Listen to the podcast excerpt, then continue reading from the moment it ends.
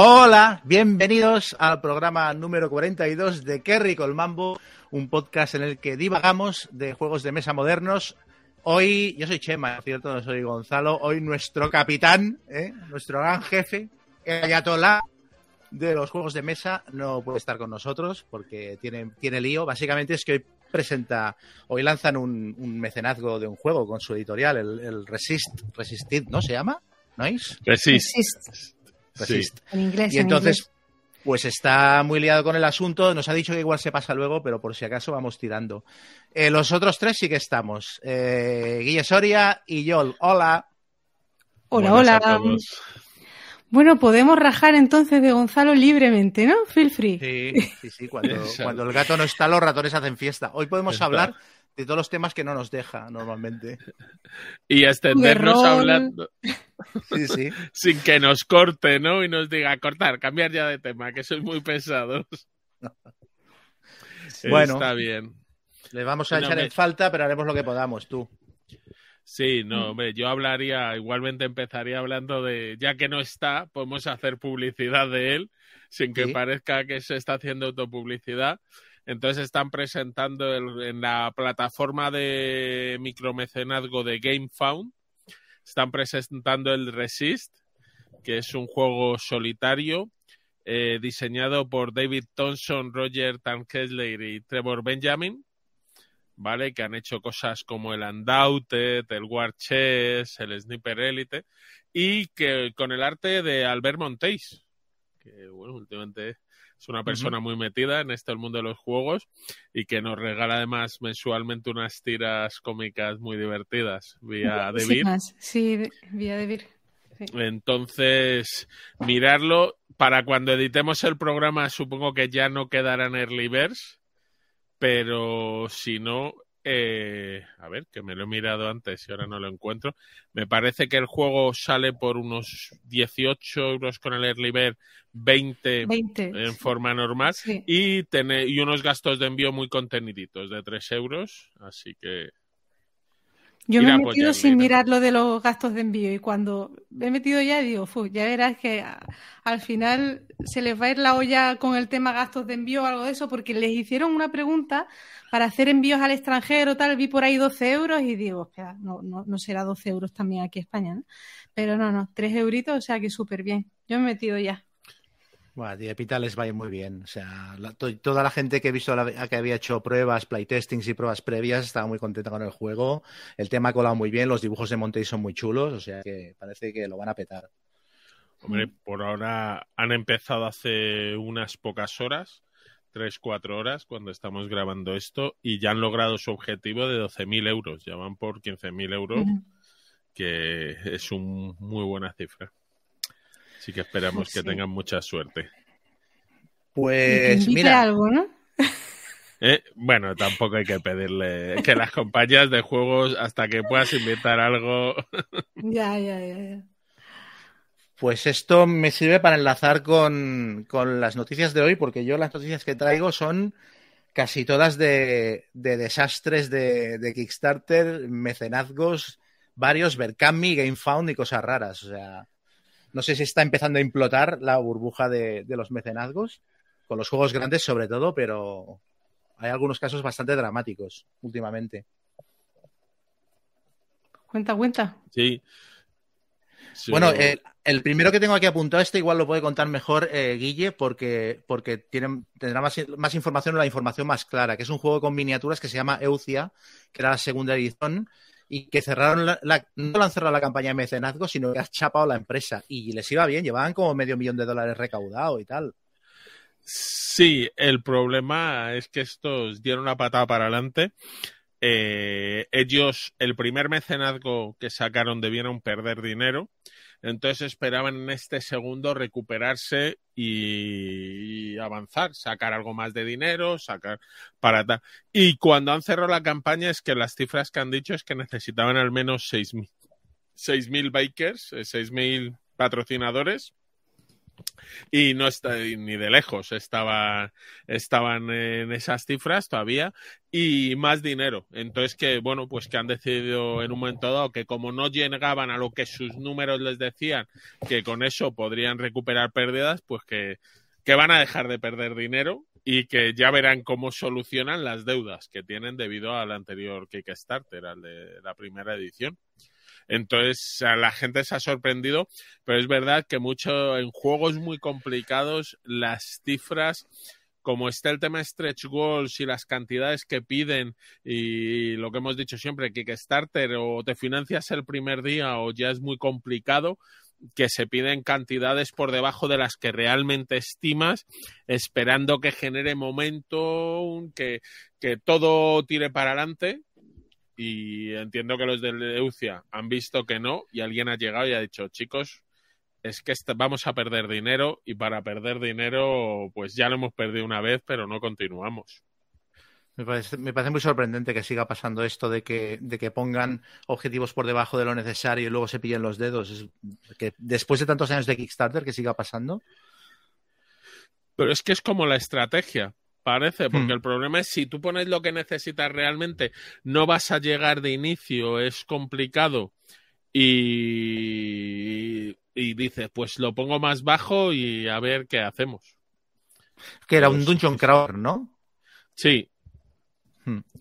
Era de ese estilo, entonces. Ah, bueno, y, la derivada que ha habido después de esto, no sé si os habéis enterado, que eh, justo cuando estaban a punto de chapar la campaña o ya la habían chapado, en la sección de comentarios de la actualización de cerramos la campaña porque no llegamos a lo que nos habíamos marcado, apareció un comentario de una editorial que estaba metida en el mecenazgo, que estaba haciendo a esas mismas horas un mecenazgo de otro juego parecido y puso un comentario en plan, oye, ahora que este mecenazgo se ha ido al cuerno, si queréis un juego muy parecido y muy bueno, iros a este otro. Aprovechando ahí, ¿no? La coyuntura. sí, sí con el cadáver todavía Qué morro, ¿no? Muy fuerte. sí, sí, sí. Acabaron borrando el comentario porque se, le echó encima a toda la gente en plan, iros a la mierda, ¿sabes? No es el momento. Madre mía, si es que aquí el que no corre vuela. Muy chungo, muy chungo. Sí, además hay formas como de decir las cosas y, no, no. Pero, Luego ha habido, ha habido otro juego que este yo estaba estoy medio por un amigo que me hizo comprárselo a él eh, en plan, em, él no, utiliza plataformas y me dijo, métete, me lo compras y te lo pago y tal y cual. Y de hecho yo me apunté al late pledge, ni siquiera la campaña de mecenazgo. Entonces me he enterado de esto un poquito tarde ya, porque no me llegan las actualizaciones de mecenazgo. Yo estoy, de facto no estoy en la campaña. Y es un juego que se llama Oath Sworn, que es también una mezcla entre Gloomhaven y Kingdom Death Monster, un grupo de aventureros van por un bosque y te pegas con bosses y tal. Y el, jefe de la empresa, que, una empresa que, que este era su primer juego, eh, colgó una actualización con un vídeo, mm, dos vídeos, puso un, vídeo más o menos corto explicando el problema que habían tenido y luego un vídeo más largo desarrollando el problema para quien quisiera más detalles. Y luego aparte en el canal de un youtuber que se llama Cuacalope le hizo una entrevista de una hora donde ahí se extendió mucho. Y básicamente lo que les ha pasado es que entre el precio del cartón y el papel que se ha disparado y los gastos de, los portes que se les han duplicado en cuestión de dos semanas, eh, esto se les ha comido todos los beneficios que habían sacado del juego y les ha dejado un descubierto de 280 mil dólares. Y entonces ellos, el tío estaba casi llorando en el vídeo, era tremendo. Decía que, dice, claro, esto es imposible de prever. Entonces él, y las otras 30 personas que forman la empresa, que han estado cinco años trabajando en el juego, eh, ellos han cubierto 100 mil dólares de deuda, pero los otros 180 mil dólares los tiene que cubrir los que han comprado el juego. Entonces, a la gente le van a cobrar entre 8 y 20 dólares extra, más o menos, para poder sufragar eh, la diferencia. Pero claro, esto significa que se van a quedar con el culo al aire por completo. Aparte, metían, metían imágenes de los, del barco avanzando con los, con los mm, palés de juegos, eh, con los contenedores de juegos por el mar, porque la primera oleada de, de, juegos ya la han enviado, pero el resto de juegos los tienen clavados en los almacenes y no los pueden sacar. Y se ve que están pagando 14 mil dólares de almacenaje a la semana. O sea que, claro, si, te, o sea, solo que te retrases un mes, ya son 50 mil dólares que palmas. 14 mil dólares de almacenaje. Sí. ¿Cuántos contenedores tienen almacenados? Es que yo creo que una cosa en la que se pillaron los dedos es que, es que tuvieron muchos mecenas porque el juego era bastante barato. Entonces tienen como 12.000 o 15.000 juegos han tenido que imprimir. Y entonces, claro, tienen un Sí. montón de almacenes llenos. Y me ha parecido curioso que una cosa que decía el tío, decía, decía que toda la logística en el mundo de los juegos, dice, es un mundo en el que no quieres vivir más allá de lo necesario. O sea, tenerte que pelear con distribuidores, transportistas, dice, es horroroso. Y el tío hablaba como si eh, cuando haya solucionado esto lo fuera a dejar porque no puede más. Y lo que me pareció curioso es que decía que lo realmente caro no es transportar los juegos en barco, sino eh, el transporte en camión. O sea, los camiones que transportan los juegos desde la fábrica hasta los almacenes y hasta los barcos. O sea, es- eso era lo que les estaba costando más dineral de todo, más que, más que transportar los barcos, eh, los, los juegos en barco. Curioso, pero entiendo que en China sería hasta los Sí. barcos. Sí, sí. Sí, vamos, normalmente el transporte en camión viene a suponer una parte importante de- del transporte en barco, pero y la distancia ayuda. Igualmente, para esto del tema del transporte, eh, no sé si lo habéis visto, en The Dice Tower montó un programa, Tom Basel, que entrevistaba al- a uno de la empresa de Arcane Wonders y otro de tu, tu, tu, tu, Draftosaurus Games. Pandasaurus, Pandasaurus. Y que los dos venían a hablar que su vida se había convertido en, en logística, logística, logística y que, que no entendí, que, que estaba la cosa muy complicada. Por ejemplo, los de Arcane Wonders acaban de entregar el Foundations of Rome, que para que os hagáis una idea, la caja es bastante más, puede ser un 50% más grande o un 30-50% más grande que la del Destin 3. Hostia. Sí, sí, un monstruo aún más grande. Exacto. y que decían que, que, que, que, claro, que casi, vamos, que han debido o palmar dinero o quedarse ahí y que, vamos, que si lo vuelven a hacer, que están mirando y dicen, pues que es solo por el transporte hay que subir los precios y basta. Pero es que lo que no entiendo es cómo, sabiendo esto, pues la- las, editor- las editoriales no empiezan un poco también, o los creadores de juegos empiezan a pensar un poco en el volumen de las cajas y siguen sacando cajotes, ¿sabes? Y cu- cuando sabes que al final eh, mu- mucho dinero se va a ir en ese tema, en transporte, en almacenamiento y tal, es que, ¿sabes? Pero tú abres la caja del Foundations of Rome y la caja está llenita. ¿Vale? Está llena de miniaturas en 3D, está... No, no, no te creas que queda aire. Eh, yo he intentado meter unos papeles ahora y no veía dónde meter, ¿sabes? Un manual en español en la caja, era como, ¿dónde meto esto? La caja viene llena, pero sí es verdad que aquí han jugado un juego sobreproducido. Han hecho un juego eh, Claro. han hecho un patchwork para 5 que abulta eso, porque tiene unas miniaturas y tal, pero considerando que también eso es parte de experiencia de juego. Lo que hemos Ujú. dicho siempre del azul. Tú el azul, en vez de hacerlo con baquelita, podrías haberlo hecho con fichas de cartón y no habría tenido ni de lejos tanto éxito. Pues aquí Ujú. apostaron por unas miniaturas muy bonitas, unas piezas eh, de edificios, en vez de la losetita cuadrada con la forma, yo pongo aquí un edificio monísimo. Y que a eso lleva. Y hablaban de otro de los que iba a comentar Chema, que ha tenido movidas recientemente, que ha sido el Marvel Zombies. Ese, ese. Ese, ese. Que No, ha no, llegado. es, es de locos. Lo del Marvel Zombies es Bueno, el, de locos. el tema de los gastos de envío, ¿no? Y, lo- y los impuestos. Pero con Cool Mini or Not incluso yo ya pienso mal de ellos y sospecho que en muchos casos ya tienen la información antes y deciden cuándo darla para que la gente no tenga tiempo de echarse atrás y este tipo de historias, ¿eh?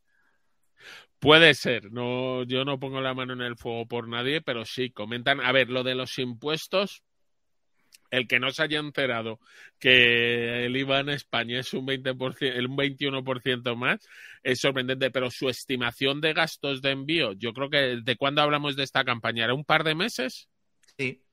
y las estimaciones de gastos de envío creo que es que las han multiplicado por dos.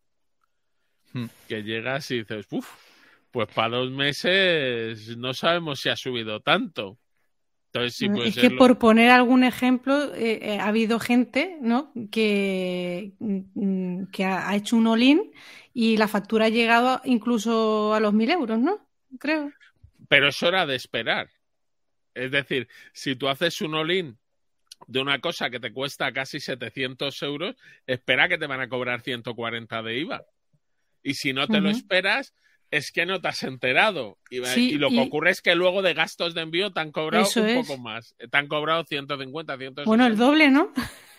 Sí, sí, sí. 150 euros de gasto de envío. Es que, y, mi pregunta es que no tengo ni idea, ¿eh? La gente que se ha metido y, ahora le llega ese recargo extra que no se esperaba, bueno, es el doble de lo que le dijeron en su día, si es que lo leyeron, ¿vale? Eh, ¿Esta gente se puede echar ahora atrás y cancelar el pedido? Sí, pero pierde un 10%. Ya. ¿Vale? Mm. Porque la parte, lo de siempre, la parte que en teoría se lleva a Kickstarter y me parece que ellos gestionan a través de Stripe, la compañía que cobra, eh, se quedan en torno al 10%. Entonces tú puedes echarte. Creo que sí, que Culmini te deja. En otros casos pueden no dejarte. Ahí esa a decisión un poco del creador. Me parece que Culmini lo deja. No lo que está todo el mundo diciendo, pues de ahora en adelante yo solo voy a meter un dólar en los de Culmini, no se van a financiar, no tal. Mm, bueno, luego llegas, te calientas y. Sí, pero es verdad que em, estas prácticas por parte de las editoriales, que en algunos casos son errores de cálculo y en otros parece que ya lo tuvieran planeado, hacen que mucha gente cada vez más haga lo del pledge de un dólar o de cinco dólares, lo que sea el mínimo, y luego ya hablaremos y en realidad les estás haciendo la murga a la, editorial. O sea que, que, vayan con cuidado porque es que puede haber más proyectos que simplemente no salgan porque la gente se espera hasta última hora porque no se fía. Puede ser, o puede que una editorial como Cool Mini or Not diga, bueno, a mí si la gente me da luego el dinero vía la plataforma, en vez de dármelo vía Kickstarter, Kickstarter, cuando yo meto dinero en el Pledge Manager, no se lleva su 5%. No se lleva, claro. Yo recibo más dinero. Y además, como con este dinero no he tenido que hacer el paripé de desbloquear stretch goals, que en el caso de Culmini or Not, ellos yo creo que, salvo en el caso del Rising Sun, que debió de irseles mucho, ganaron mucho más de lo que esperaban y se los inventaban los dioses, pero en este tiene una pinta que más o menos pues tienen medidito lo que te van dando porque lo suben, lo bajan. Este ahora sale por 150 mil eh, dólares más. Ah, joder, ¿cuánto ha costado llegarlo? El siguiente sale por 40 mil dólares más. ¿Y tú por qué? Son lo mismo, no sé. Entonces. Al final, una prueba más de que en Kickstarter todo se desvirtúa, porque Joder, si ya vamos a llegar a ese. Es que es, lo que dices tú, es que la empresa le puede salir hasta bien eso de que tú al final eh, inviertas un, un dólar eh, en la campaña y luego se lo lleven calentito todo, o sea, el 100% de, de lo que tú vayas a pagar. Mm. Que sí, que tendrán que llegar a un mínimo, pero bueno, que pueden jugar con eso y al final, no sé, yo veo que, que Kickstarter. Dime, dime. No, que si miden mal, a lo mejor ni llegan, ¿eh? O sea, es que hay una fina línea ahí entre si todo el mundo hace lo mismo, te encuentras que en una campaña de 30 días faltan 10 y no han llegado al objetivo, porque está todo el mundo esperando meter el dólar y a partir de cierto punto de avanzar la campaña ya la sensación es que la campaña está siendo un fracaso. Sí, que Culmini no es lo mismo hacer una campaña de 800 mil dólares que una de 2-3 millones. La de 2-3 llama mucho la atención es verdad que tú miras la del Marvel Zombies y no sé cuántas miniaturas trae el pledge básico, pero con los stretch goals te dan, no sé si son cuatro o cinco veces lo mismo, casi. ¿Qué ocurre? Realmente estás pagando por gastos de envío e IVA eh, lo mismo que el pledge básico, casi. Entonces. El otro día vi en un canal un tío que decía que, porque está el rollo este de si te la envían en dos tandas o en una tanda. Y en una tanda tarda mucho más en llegarte, pero te ahorras una pasta. Y él recomienda, dice, pedidlo en una tanda y con la diferencia de precio os compráis la, edición retail cuando salga, vais jugando con ella y cuando os llegue el Kickstarter os la vendéis y oye, maravilla. Que, pues por cierto, sí. Didi, Guille.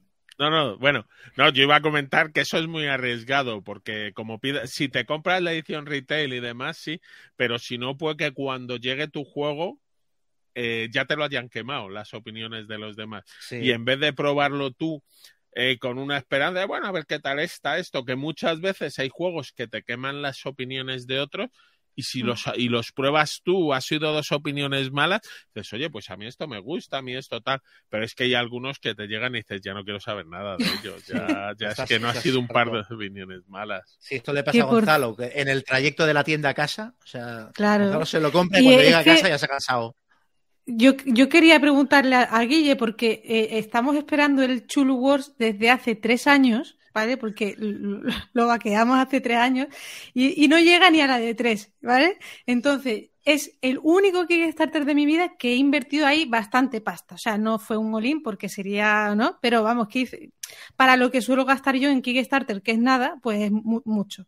Vale, la cosa es, habiendo pasado tanto tiempo, ¿ahora nos pueden pedir más eh, pasta por el tema de los gastos de envío?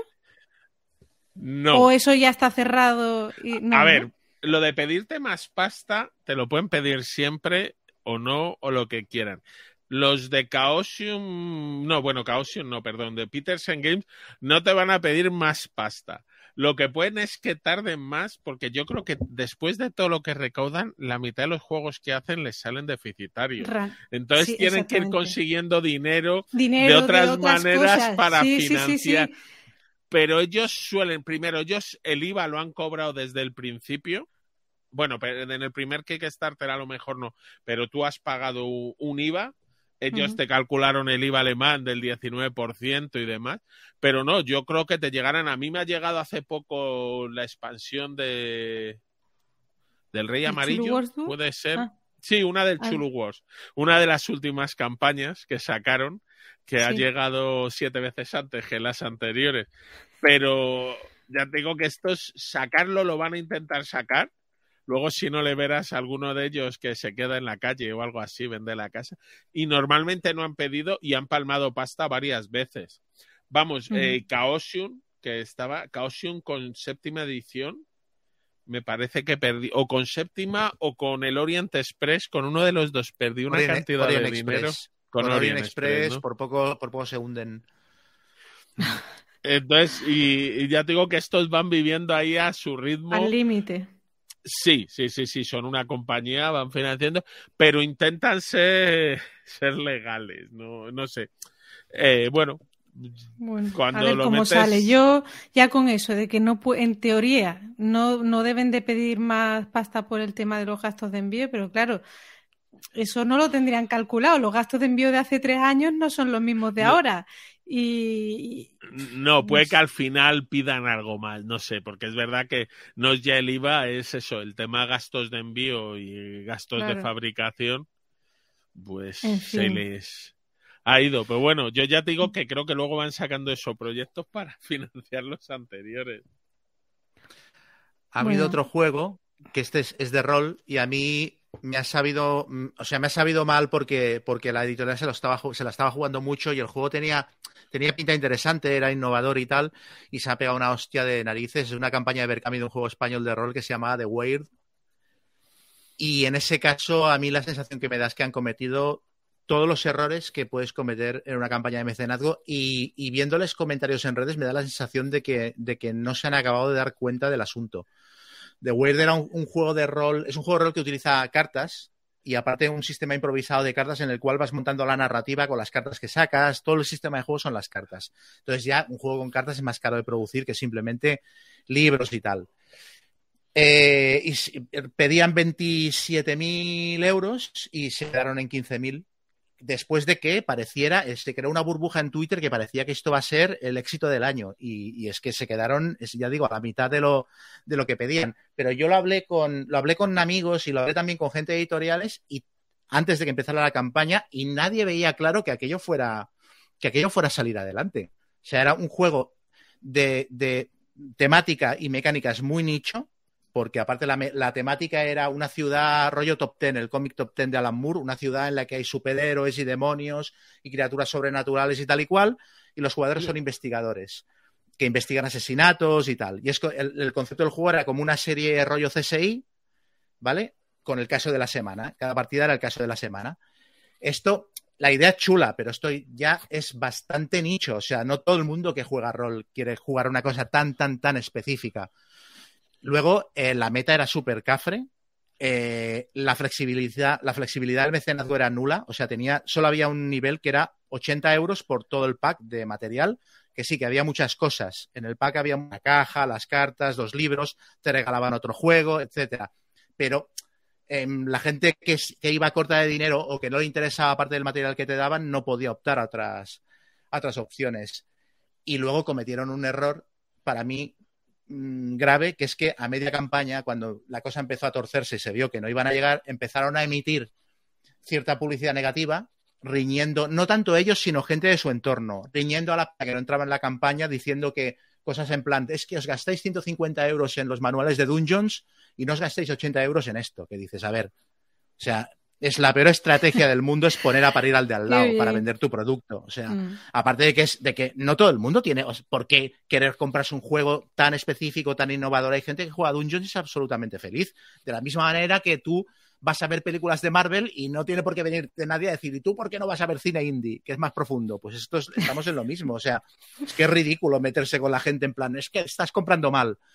Y luego que era caro. O sea, yo miré lo que llevaba y ellos dicen que no, pero el juego, o sea, lo que ofrecían era caro. Dos libros en, pequeños en blanco y negro, un montón de cartas, sí, vale, pero luego había, había cosas, eh, hojas de personaje a color pregenerados, te regalaban otro juego, que dices, es que te regalamos otro juego que vale 20 euros cuando salga a la venta, sí, pero es que a lo mejor a la gente no le interesa, porque era un juego de una temática completamente distinta. Era un juego de un culebrón de superhéroes, o sea, es un regalo que tú no tienes por qué. O sea, es como, me voy a comprar unos pantalones y me cobran 10 eh, euros más, pero me regalan un sombrero. No mires que no quiero un sombrero yo. o sea, todo, todo junto. Yo estaba viendo la campaña y era como ver un accidente a, a cámara lenta. Y, luego también empezaron a regalar todo lo que tenían que ser stretch goals, de repente lo regalaron, o sea, hicieron como cosas muy a la desesperada que, lo que hicieron fue echar a la gente para atrás porque no generaba, no generaba confianza al proyecto. Y es una pena porque el juego tenía buena pinta y creo que la editorial se ha quedado eh, un poco a la intemperie, se ha quedado en una situación chunga porque deben haber adelantado dinero y tal. Y ahora el juego posiblemente no, no salga o acabe saliendo dentro de tres o cuatro años en un formato mucho más sencillo y peor editado y tal. No sé. Pero es que 27.000 euros para un mecenazgo en español de rol, tú que has estado en varios, no es mucho. dinero. Muchísimo. Era, que... era mucho. Lo que pasa es que, claro, llevaba un montón de cartas, todas a color, con ilustraciones propias. Este juego venía, eh, por lo visto, rebotado de, otras editoriales, en las cuales eh, habían visto que era un producto bastante nicho y al autor le habían ofrecido sacarlo con ilustraciones de stock de estas que em, compras un montón de ilustraciones y son genéricas y tal, y rebajando un poco pretensiones y parece que el autor había dicho que no. Pero realmente, claro, las otras editoriales seguramente vieron que, lo, que él, lo que él quería hacer no estaba, no estaba en el mercado. Y ojo, que él, em, no, tengo nada en contra de él. ¿eh? Yo le he visto un par de entrevistas y el tío transmitía una ilusión por el juego. Eh, a mí el tío me parecía un bonico, porque era un tío que realmente tenía ahí un, como su niño y quería sacar de la mejor manera posible y se notaba que le había dado muchas vueltas al juego.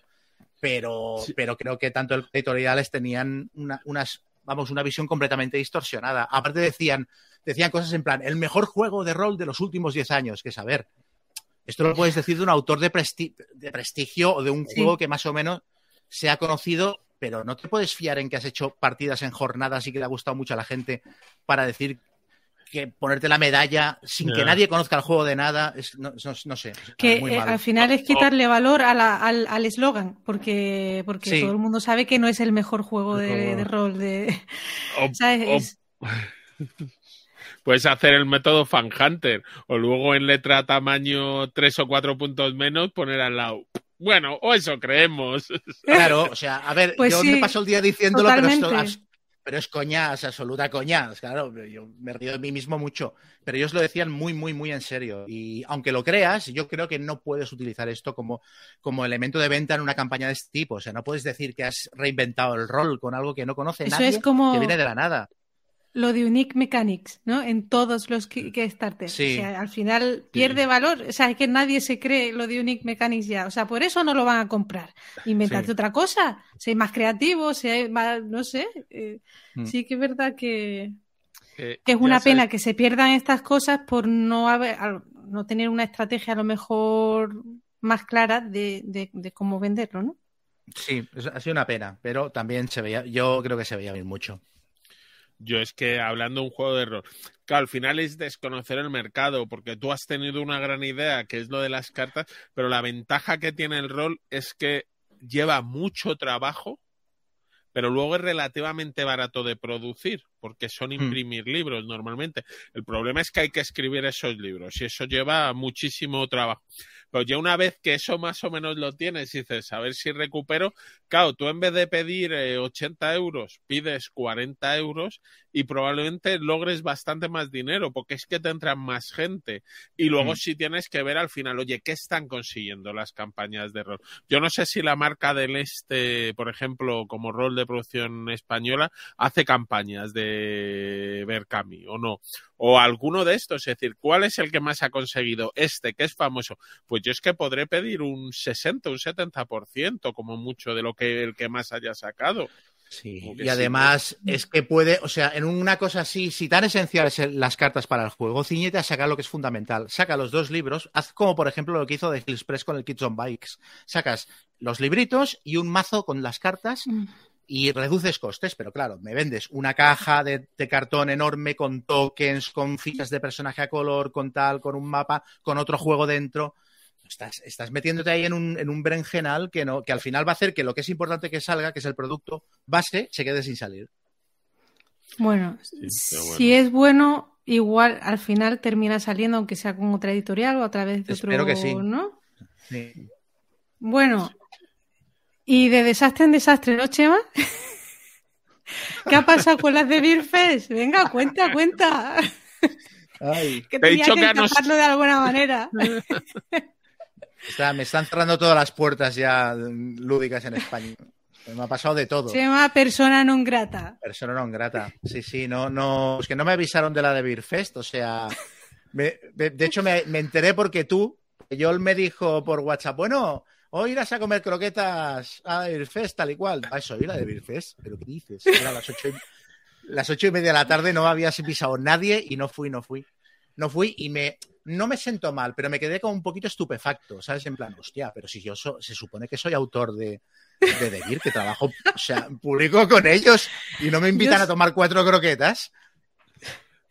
Yo me partía de risa en el momento, ese momento de WhatsApp, en, en el que lo pregunto tan naturalmente porque yo te hacía allí eh, y dices que no, o sea, pero que, que ni lo sabía. Y luego dice Gonzalo, no, pues a mí ya, y a Guille nos habían dicho. Nos avisaron un par de días de... No, sí, sí, sí, sí, sí. Sí, sí. Era Bueno, como- a ver, alguien, alguien le comentó a eso, porque yo lo comenté luego en el grupo de donde tenemos la partida de rol, dije, hostia, qué huevazos que tienen, no me han dicho nada.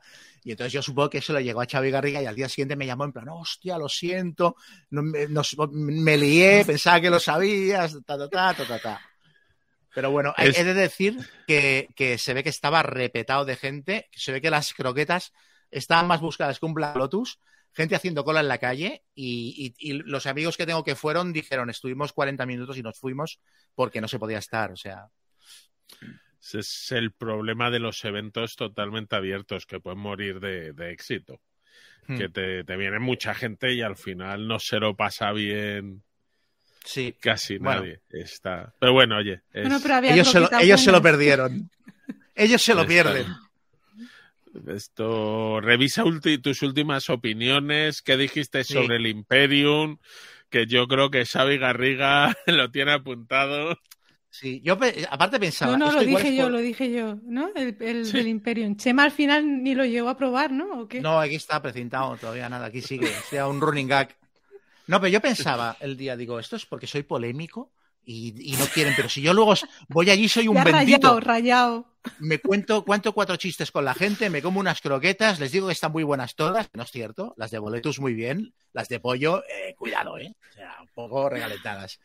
Pero que me porto muy bien cuando voy, no monto ningún. No soy, no hago como Dan Aykroyd en, en Entre Pillos anda al juego cuando se mete en aquella fiesta que va borracho, vestido de Papá Noel y se esconde un salmón en la pechera. O sea, en estas cosas no las hago. Claro, pero vas contando por ahí que te cuelas eh, y, y te saltan Claro. las colas y cosas de esas y ya pues es lo Sí, que sí. pasa. Generas No, fue muy gracioso porque fue eso y días después el tema de, de la partida cancelada en el, En el Salón del Cómic de Barcelona. sí, sí, sí. Otra, otra más. Otro la semana de, Chema, la semana de Chema. No, pero eso fue distinto. El Salón del, Cómic este año ha empezado a, ha abierto un, espacio alternativo de juegos que se llama Comic Magic, me parece, o algo así, no me acuerdo. Eh, y bueno, em, la intención era buena y la intención supongo con el tiempo es convertir un poquito el espacio de juegos del Salón del Cómic en algo parecido a lo que pasa en la Comic Con y en este tipo de, certámenes americanos y tal, pero creo que aún les queda camino por recorrer, ¿eh? les queda dos o tres añitos. Entonces, en este caso, eh, los de Ayuda Jugando habían organizado casi toda la zona de juegos y, tenían mesas para jugar y una ludoteca y tal. Y Cels Piñol, junto con Joan Trezza, montaron una, una exposición de juegos de rol con vitrinas, juegos de rol de todas las épocas, que empezó siendo una exposición de juegos de rol editados en España, pero a la hora de la verdad ya había un batiburrillo muy extraño de cosas de, extranjeras, había un ejemplar del juez Dredd que dice esto que hace aquí, faltaban juegos de Shadowlands, por ejemplo, no había ninguno, y es porque lo montaron muy rápido y lo montaron como pudieron y nos llamaron a los amigos para ceder juegos, yo les di una copia del Warhammer de rol y una copia de la caja roja de Dungeons, entonces se hizo como se pudo. Y en general hay que decir que yo estuve dando vueltas por allí y la gente estaba súper contenta. O sea, la peña que veía la exposición, hostia, mira, ay, Fan Hunter, ay, tal, el, el Señor de los Anillos, está, ah, el vampiro, todo el mundo muy contento viendo los juegos. O sea que de cara al público funcionó. Pero, y luego había una exposición de, dibujantes que, hemos publicado en rol o que, jugamos a rol, y entonces había dibujos míos de David Esbrí, de eh, Alex de la Iglesia y tal y cual, de partidas de rol, hojas de personaje y tal. O sea, chulo. Pero a la hora de la verdad, ¿qué pasa? Que, el espacio de juegos la gente lo utilizaba para eh, llenar horas muertas entre la firma de autores en este sitio y que nos vamos a comer con tal amigo. La sala de espera. Sí, iban con los niños, en plan, tenemos media hora, entretenernos. Y entonces el Catán, el Carcasón, este tipo de cosas sí que funcionaban. Pero yo, las partidas de rol, yo tenía programada una partida de rol y no se apuntaron jugadores, porque la gente a un salón del cómic no va a estarse dos horas jugando en una mesa. Y entonces ya está, simplemente, si quieren que, que esto funcione de cara a años posteriores, es educar al público para que sepa que hay un espacio en el que se va a hacer eso y que la gente relacionada con el mundo de los juegos vaya a jugar y tal. Pero bueno, pues nada, me preparé todo el fin de semana una aventura de rol, estuve hasta las 4 de la mañana imprimiendo papeles y, al día siguiente, nada, me fui a dormir la siesta a mi casa. Que te iba a decir que muy mal, Chema. Ya dormiremos cuando estamos muertos. O los Eurogamers, que como ya estamos muertos por dentro, podemos dormir para aprovechar, pero tú no, tú, como rolero tienes que darlo todo. Que darlo todo eso, ¿eh? Bueno. Pues eso. Pues pues nada, nada, vamos viendo, lo llamaremos el ocaso de una estrella, la caída del gigante, iremos analizando. Bueno, mi, etapa de decadencia, que a mí, me gusta, estos personajes así otoñales que fueron grandes y de repente se arrastran, ¿sabes? a, mí, también me hace gracia. Ah, bien, bien. Está bien, está bien. Oye, tú, Yol, eh, ¿te has enterado de algo que está a punto de salir ya? ¿no? Sí, sí, sí, sí. Por fin. Eh, lo pregunté hace dos semanas exactamente. Pregunté por el Command and Color, eh, ah, Edad Antigua, que lo va a sacar de Vir. Y me contestó por Twitter Xavi Garriga que en, en dos semanas, en serio, salía. Y bueno, ya han pasado dos semanas, no salía, no salía, y ayer le volví a preguntar, porque digo, vamos a ver, he vendido mi copia, estoy deseando tenerlo, tal. Y, me ha confirmado que la semana que viene sale, espero. Porque todavía no, no, no lo he visto en tiendas, eh, sabes, la preventa y tal, pero en teoría sale la semana que viene. Y bueno, a este le tengo un montón de ganas de tenerlo en castellano porque, bueno, es uno de mis juegos mm, favoritos, sobre todo de la serie Command Color, para mí es el mejor. Y, y bueno, tiene texto en las cartas, el tener los escenarios ahora en castellano pues va a ser un lujo, o sea, que, está guay, o sea, yo con el inglés no tengo problema, pero tenerlo en castellano mejor. Y luego me ha dicho Xavi, porque le digo, joder, ahora poner otra vez 300 pegatinas, porque realmente para mí es un coñazo, hay gente que le encanta poner las pegatinas cuando te llega el juego, pero para mí es un rollo. Me dice, bueno, pues vas a tener que poner 48 pegatinas menos porque los dados son de los buenos, o sea, vienen ya serigrafiados y tal, no, no hay que ponerle pegatinas. Así que. ¿Te gusta más a, ti? ¿Te gusta más que el Napoleonics? A mí sí, pero por el tema. A mí Ah. la época napoleónica nunca me ha llamado mucho. De hecho, no, no, no sé por qué. Pero bueno, que me encanta el juego también, ¿eh? Eh, el Napoleonics. Pero si me tengo que quedar con uno, me quedo con el, el Edad Antigua, el Ancients, por la temática. Me va mucho la época antigua, los romanos. Así que, que sí, para mí es el, el más chulo. Además, es muy sencillo de reglas y lo explicas en una patada. Eh, Mm. Todo el resto tiene un pelín más de complejidad.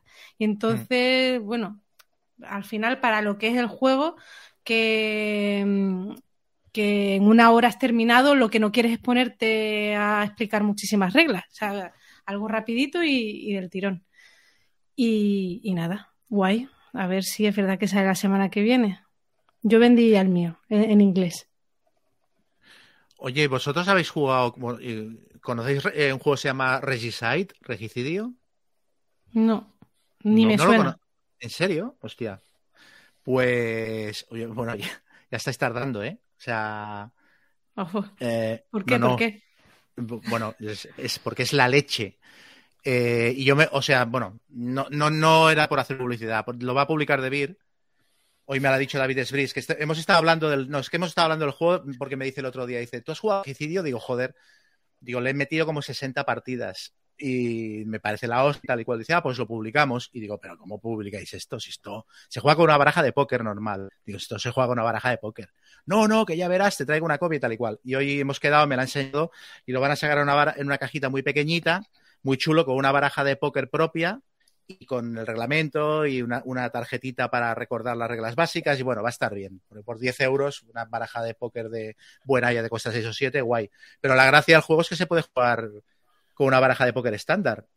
No lo Debe- conozco, hostia. debe- ahora no Debe lo ser primicia, ¿no? O sea, tú, a ti te han dicho segura que lo podías decir aquí o algo, porque yo Ah, lo bueno, ya está dicho. Ya está dicho, no sé. No sé. No, no, no. Pues, eh, Oye, lo estoy mirando en la BGG y tiene una pinta muy chula. O sea, Es la no, no hostia. sé si. Es la Yo creo que, que ya lo habían comentado en algún sitio. Y vamos, David no me había sabe que si se lo dice a Chema Pamundi. Sí, a ver, yo creo que lo podía decir porque me ha dicho otra cosa que me ha dicho esto no lo cuentes. Entonces, como del regicidio No, no, me pues lo ha dicho, ahora pues- no. Ah, no, no, no, no. No, ahora lo sí que no. dices. No, no, no, No, no, no, no, no, lo cuentes, lo que te han dicho no lo cuentes. Camilos Eh, de ¿Cómo que me no, siguen Guille? invitando. Camilos de me siguen invitando a croquetas, no me lo vaya Claro. a fastidiar esto. Bueno, pero si Ya, lo va a no es- contar Chema. No os quiero arrastrar conmigo. Pues el regicidio es un juego, eh, es un juego que se juega con baraja de póker, pero es un juego de mesa moderno. O sea, no tienes la sensación de estar jugando un solitario. Es un juego súper currado. O sea, tienes que matar a. O sea, tienes que deponer a un régimen tiránico y tal y cual. Y entonces apartas las cartas de figura de la baraja, las mezclas boca abajo, pones los reyes abajo, las reinas en medio y las jotas arriba. Entonces las vas revelando y con el resto de cartas del mazo las vas robando las, y los tienes que matar. Entonces les- los, los matas haciéndoles puntos de daño. En plan, el- la- el- los reyes aguantan 40 puntos de daño, las reinas 30 y las jotas 20. Y entonces les juegas las cartas que vas robando y el valor numérico de la carta es el daño que les haces. Pero cada vez que les juegas cartas, ellos te pegan a ti.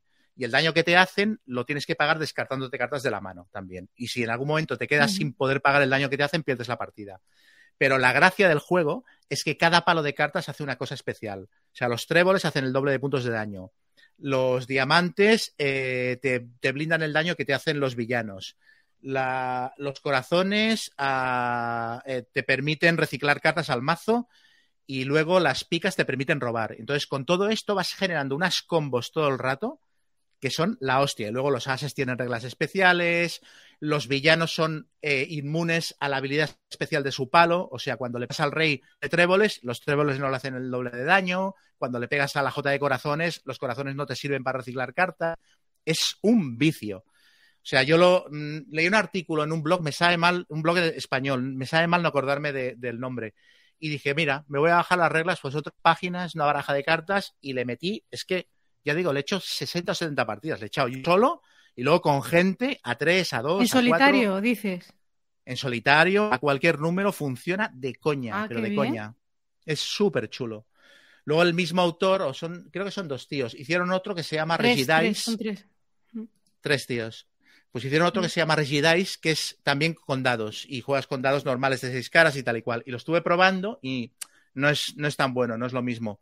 Pero el regicidio es la hostia. Y Devir lo que va a sacar es, ellos hicieron un mazo de cartas específico que lo sacaron por Kickstarter, que llevaba dibujitos relacionados con el tema.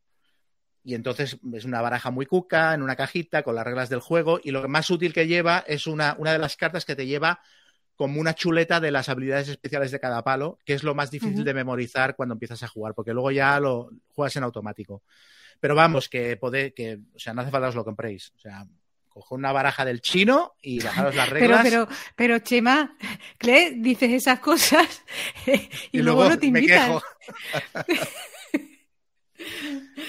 Ay. No, no, es brutal, de verdad. Es de lo más chulo que he jugado últimamente. Pues tiene muy buena pinta, sí, señor. Mm. Pues nada, eh, yo he estado mirando últimamente, me he obsesionado mucho con los juegos más jugados en la BGG. Sea, ya no mirar tanto la lista y lo, la hotness y todas estas cosas, sino lo, lo más jugado de cada mes. Y ver eso, qué es lo que juega la gente, tío, porque al final tenemos muchos juegos en, en casa y que se quedan en la estantería, ¿vale? Y, y- y no, no sabía que se podía mirar este dato en, en la BGG, si es que en la BGG al final se puede mirar todo. Y bueno, vi el Parks el otro día, que era que se repetía mes a mes como uno de los juegos más jugados y yo tenía entendido que era un juego muy tonto. Pero que por lo visto con la expansión mejora bastante. Total, que me lo he comprado. Porque como estoy ahora en una época que tengo muy poquito tiempo, hasta verano no creo que tenga mucho tiempo, pues quiero juegos eh, así rapiditos y, y- que, que te vicien mucho a jugar. Así que en una horita te haya jugado un par de partidas. Y vi este y me lo he comprado. Y ya eh, por inercia y, y para completar gastos de envío y todas estas cosas, pues terminé comprándome tres juegos más. Me he comprado eh, el Brasil, que no es... Sí, sí, sí, las locuras que me dan a mí. Bueno, a mí y a un montón de gente. O sea que... Con el Parks y la, y la expansión ya llegabas al mínimo. No, ah, bueno, sí, sí, es verdad, sí, bueno, pero son, excu- son, e- son excusas que nos ponemos, tú sabes. No, Sí, sí, realmente es que, ¿sabes qué pasa? Que es que se juntó todo, ahora me estoy acordando. Ese mismo día avisaron en un grupo de Telegram, que, que me estoy aficionando mucho a los grupos de Telegram, eh, que el Fayum, el juego de Firma eh, Freeze, eh, lo habían rebajado en una tienda y al final, bueno, pues era un juego que tenía muchas ganas de tener, pero no compraba porque era bastante caro para ser un euro, ¿sabes? Así y tal, era bastante caro y lo rebajaron como a mitad de precio y al final pues terminé comprándolo. Eh, y, y el Brasil. Sí, sí, sí. Me dio la vena mm, y, y nada. A ver ¿Vosotras habéis comprado eh, cositas últimamente o no? Yo he hecho algo parecido, porque el otro día vi que tenían en, en Jugamos Una, tenían el, el Chancellor's que volvía a estar disponible, y dije, va, me lo compro. Y entonces dije, meto algo más para llegar a los gastos de envío, y me compré el Core Space, que va a 80 pavos, para rellenar. Y luego me di cuenta que el Chancellor's ya valía 60 y algo, que era el mínimo. Exactamente, eso te iba a O sea decir. que hice claro. también el enano mucho. Sí, sí. Mm.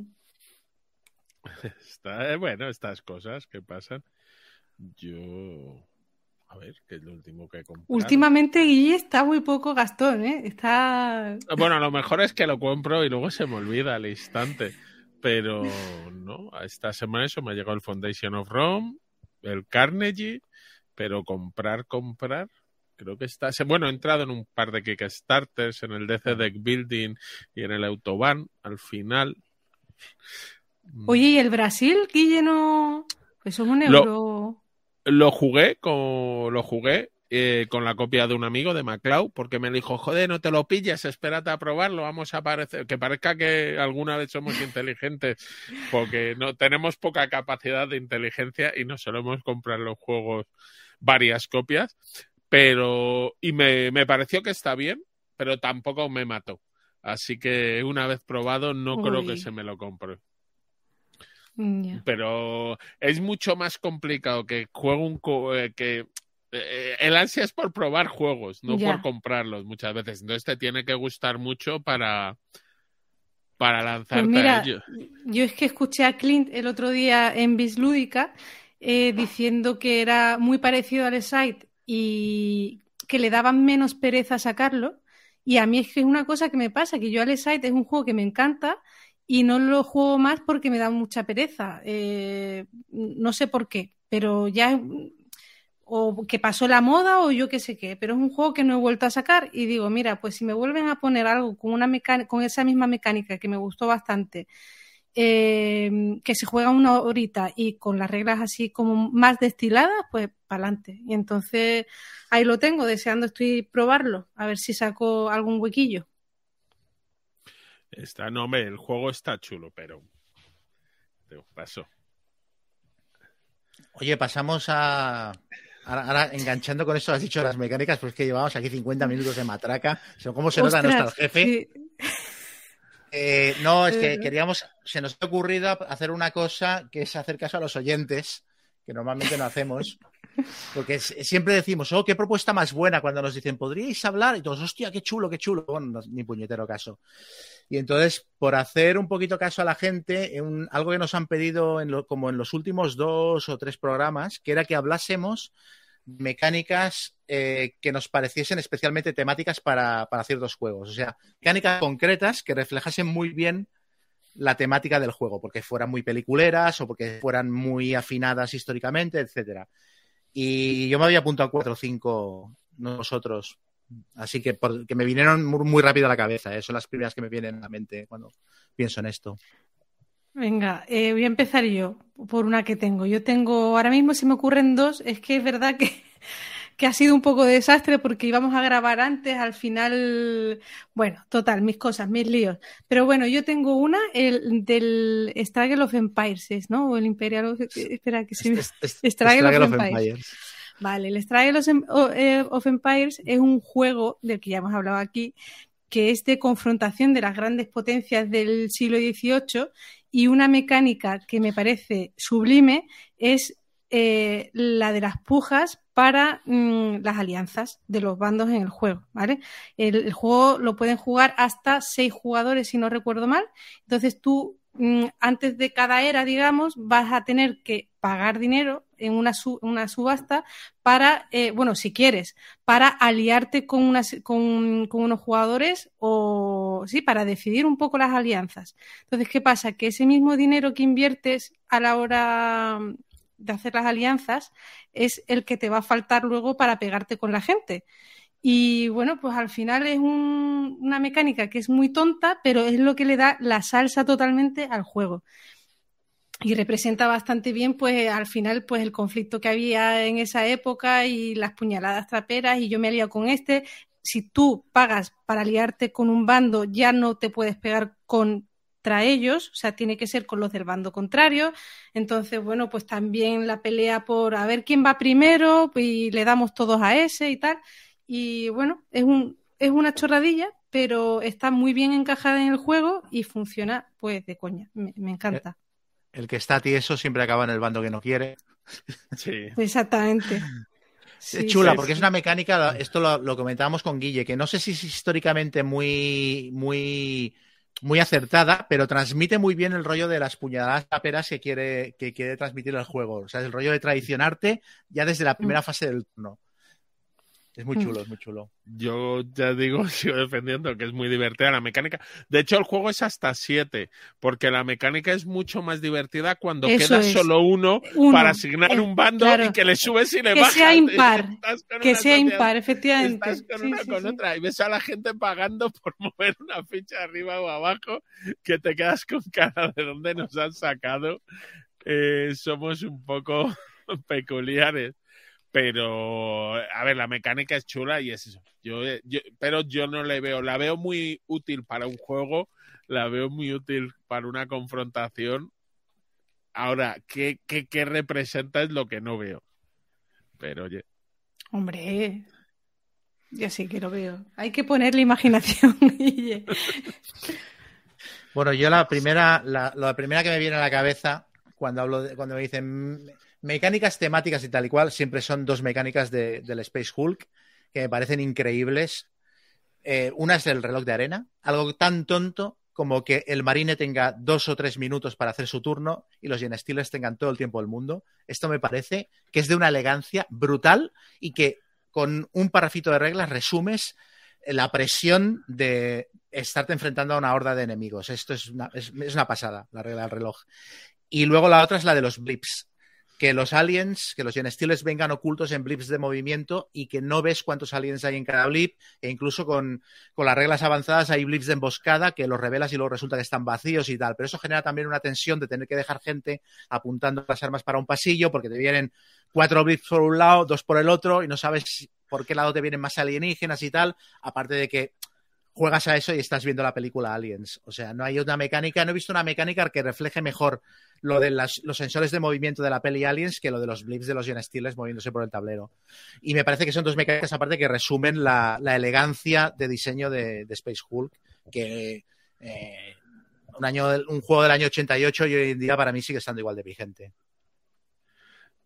Sí, sí, los detectores de movimiento realmente lo representan muy bien. Si eso existe o no en la realidad, ya podemos yeah.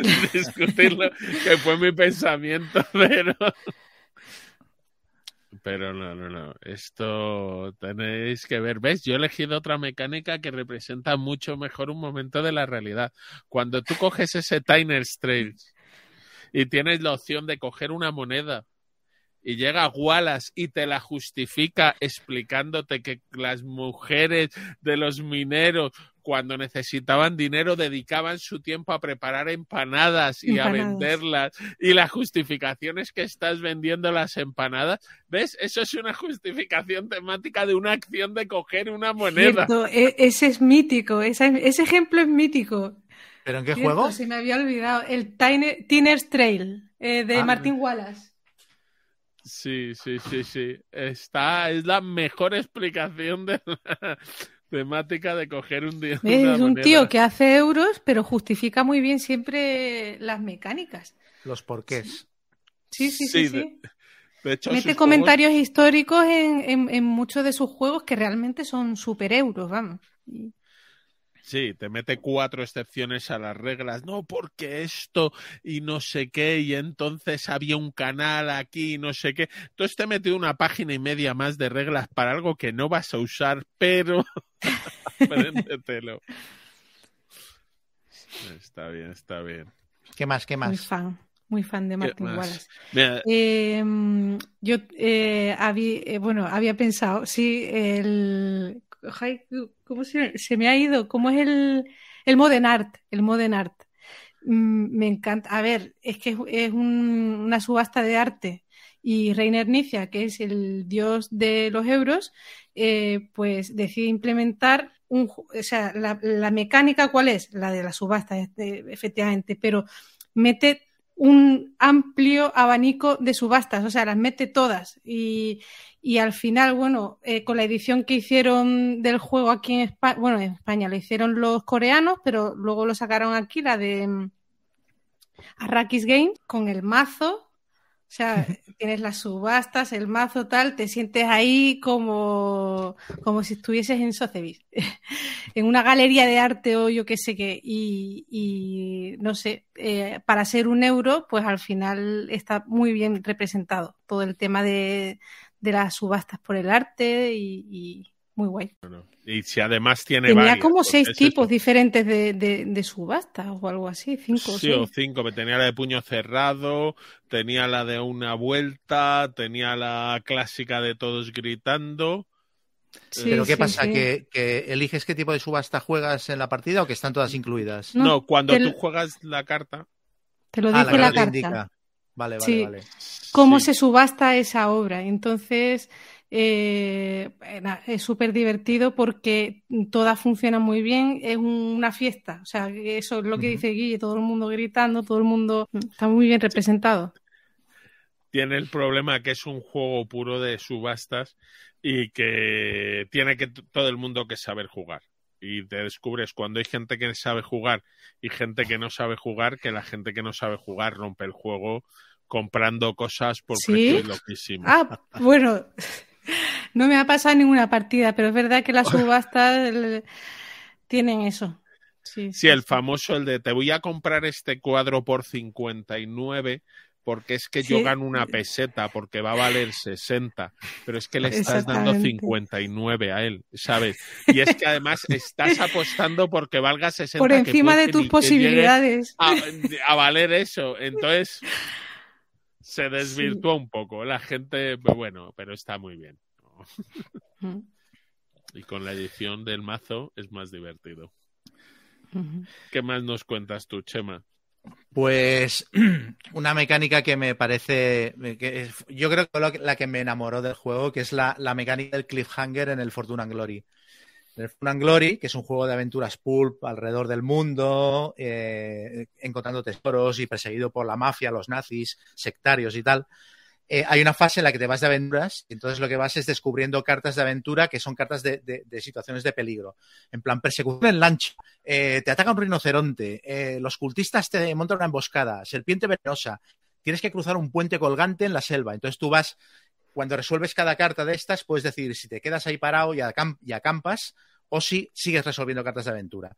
Y entonces resuelves cartas de aventura hasta que decidas pararte y entonces recuperas, ganas todas las ventajas de las cartas que has resuelto o hasta que falles una de ellas. Y entonces cuando fallas una carta de aventura, le das la vuelta y se convierte en una carta de cliffhanger. Se te acaba el turno y al turno siguiente lo primero que tienes que hacer es resolver el cliffhanger, que es como una especie de versión más jodida de la carta que has fallado. Si estabas intentando cruzar el puente y has, fallado la tirada, pues te has quedado colgando de, de una de las tablas y estás a punto de caer en un río lleno de cocodrilos y tal y cual. Y me parece que es una mecánica, aparte de muy divertida, porque es un push your luck muy chiflado, refleja de coña el rollo de las series pulp del cliffhanger, el final de capítulo en el que el héroe se queda colgando del ala del avión o con el tigre que está a punto de saltarle encima y tal. Y es que me parece brillantísima esta mecánica. Y todos los juegos de esta gente de, ¿cómo se llaman? Fro... Eh, Flying, Flying- Frog Production. Flying Flying Frog Frog. tienen la mano rota para hacer mecánicas de estas súper temáticas en, en- en sus juegos. O sea, todos, el, el Last Night on Earth también le pasa y tal y cual, tienen un- un- alguna mecánica que dices, hostia, qué bien refleja el tema. Y esta, esta me parece chulísima. O cartas míticas, como el Be Your Last Night on Earth. Si Sí. tienes un personaje masculino y uno femenino. Es muy es guapo. como, eh, ah, vale. Sí, no, no, no. Me da. Es divertido, es divertido. Pues yo como otra mecánica que me parece muy graciosa y que representa un poco viendo y que viene en el mismo nombre del juego es el Clank, del juego Clank. Me gusta sí. mucho cómo representa eso el de tú vas haciendo cosas pero esto aumenta tu peligro y lo hacemos metiéndote cubitos en una bolsa.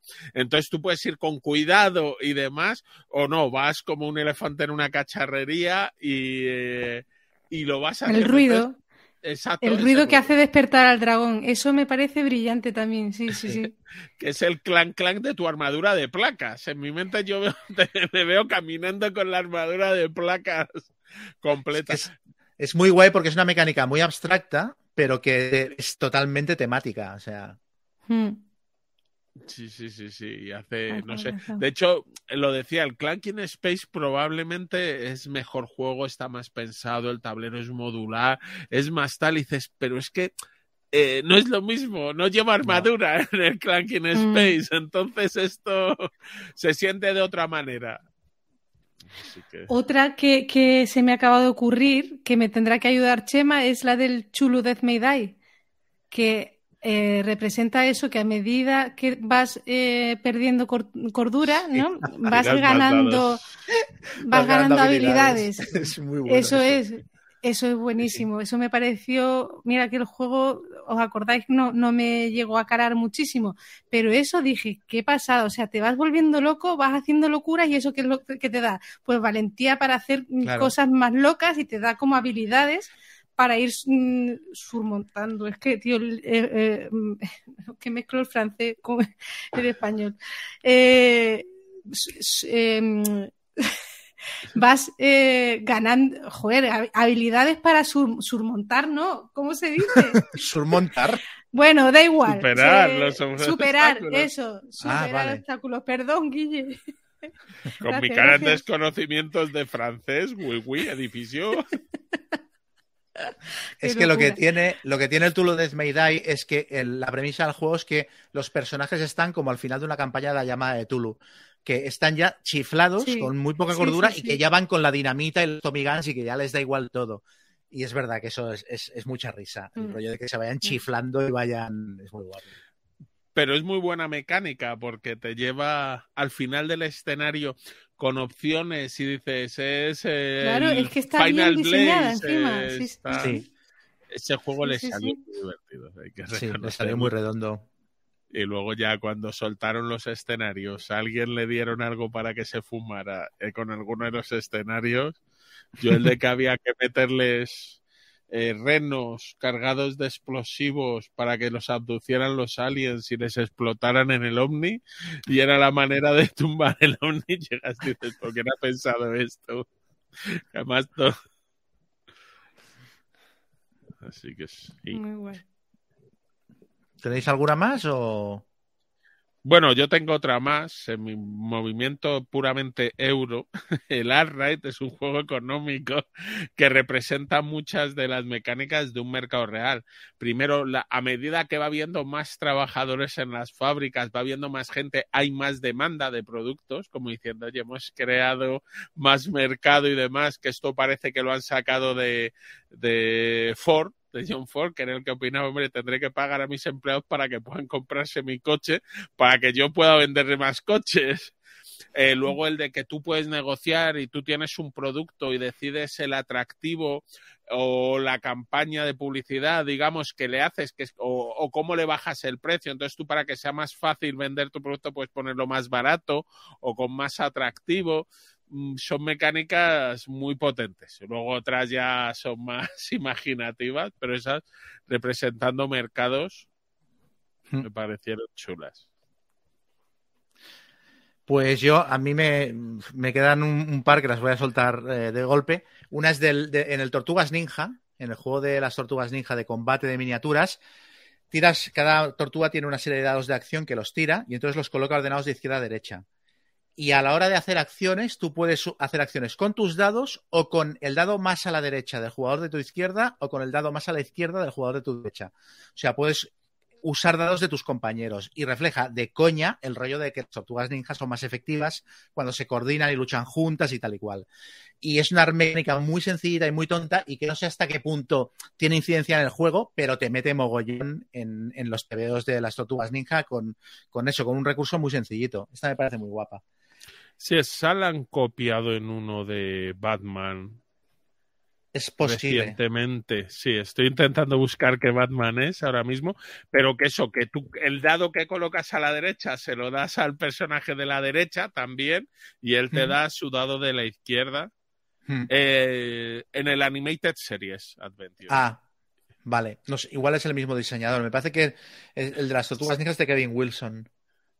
Sí, está Kevin Wilson, Pues- sí, que además pues, es de claro. IDW, que son Sí. los que mandaron este juego y dijeron y disfrutarlo que cerramos la compañía. La- no la compañía, sino la, la sección de juegos de IDW.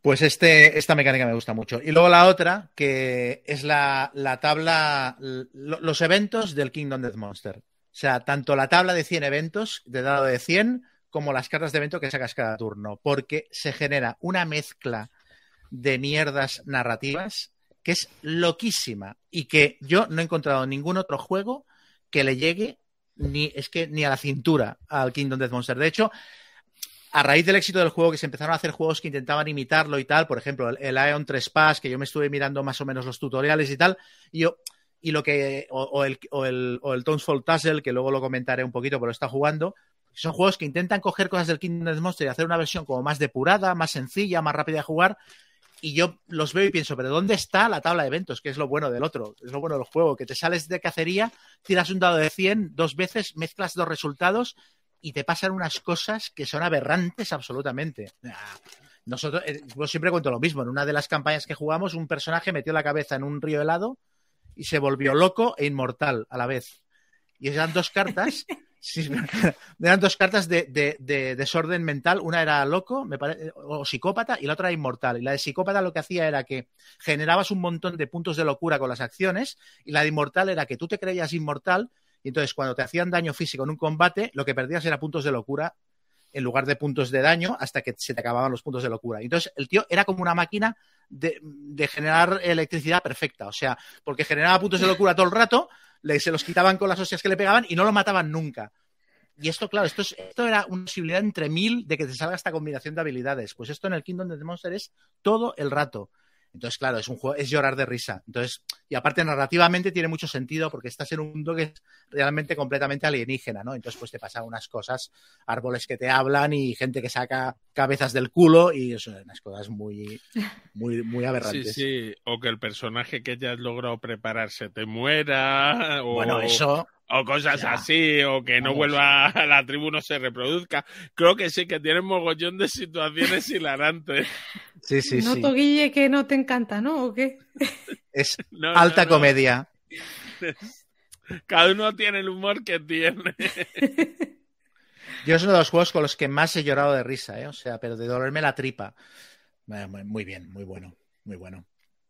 Lástima que sea tan inaccesible y tan caro, porque Sí. yo ese ni lo he olido. O sea, no conozco a nadie que lo tenga de mi entorno. Nadie. Y yo mm, tampoco lo tengo. Es curioso, ¿eh? porque yo cuando me lo compré, yo me gasté 500 euros en el Kickstarter de, de Kingdom of the Monster pensando, me van a- o sea, estoy para que me ingresen, o sea, estoy loco. Y hoy, y hoy en día, y esto fue en 2017, eso es. tampoco hace tantos años, hoy en día 500 euros no te llega para el all-in de muchos juegos que salen en Kickstarter. o sea, Sí, no. Al Marvel Zombies nos referimos. Sí, sin ir más lejos. Pues bueno, pues nos, nos ha quedado majo esto, ¿no? O sea, hay, Sí. hay muchas más que podríamos haber citado, pero como ejemplo, eh, y también es muy divertido buscarlas, fijarse en juegos y pensar, hostia, esta mecánica concreta, tal, no sé qué.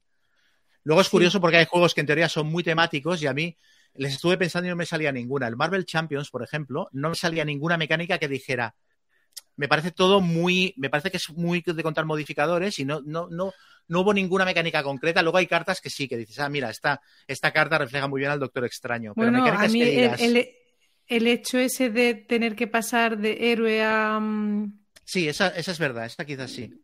¿sabes? Darle la vuelta a la carta y dependiendo de en qué, sí, en qué estado estés, pues no- eso sí que me parece curioso. Sí, esa sí, es verdad. Pero sí, es verdad que piensas en los juegos lo que sí, y, y salen cosas muy chulas. Podríamos hacer una segunda parte ya, yo prometo preparármelo de verdad, ¿eh? y, y cuando esté Gonzalo, que, que Gonzalo no, no, no daba mucho por, por esta, esta sección, pero, pero yo creo que a lo mejor si nos escucha ahora, ¿no? Se, se anima para, para una próxima entrega. Es decir, Gonzalo que ha montado un Kickstarter para, para evitar venir a, esta, Sí, yo creo que sí. hablar de esto, se lo quieres poner en otro programa. Gonzalo escuchará este programa horrorizado.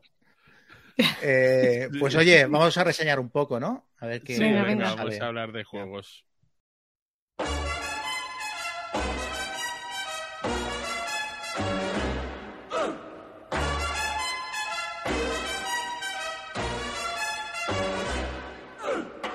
Papa loves mambo.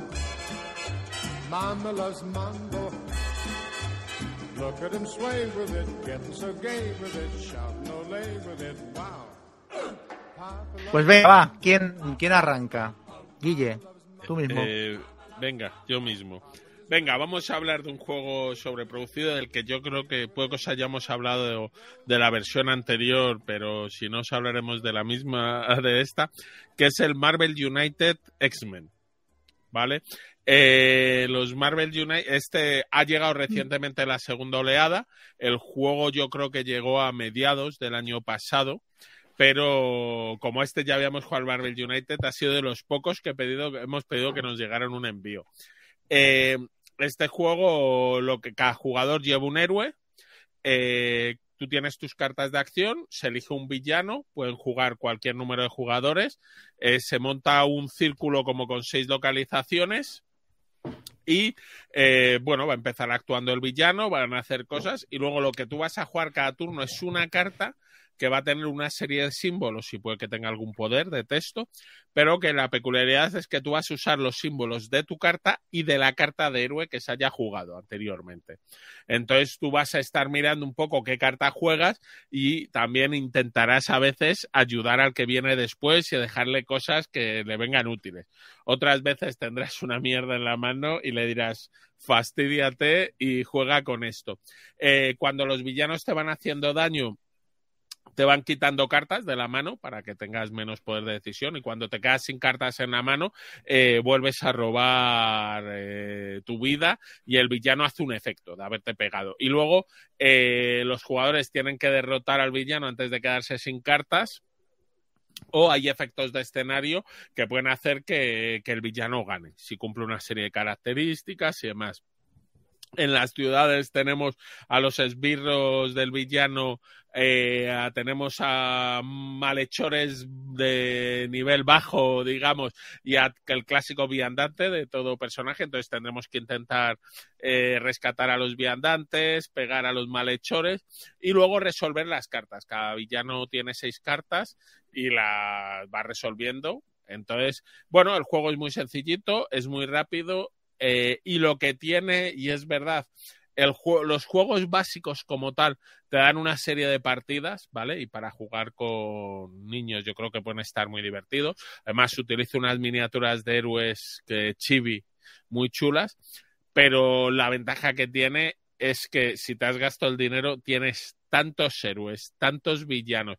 Y además cambian un poco y ajustan la mecánica para cada villano. Pues, por ejemplo, cuando eliges a la bruja escarlata y a Mercurio como villanos, están los dos y tienes que pegarte con los dos.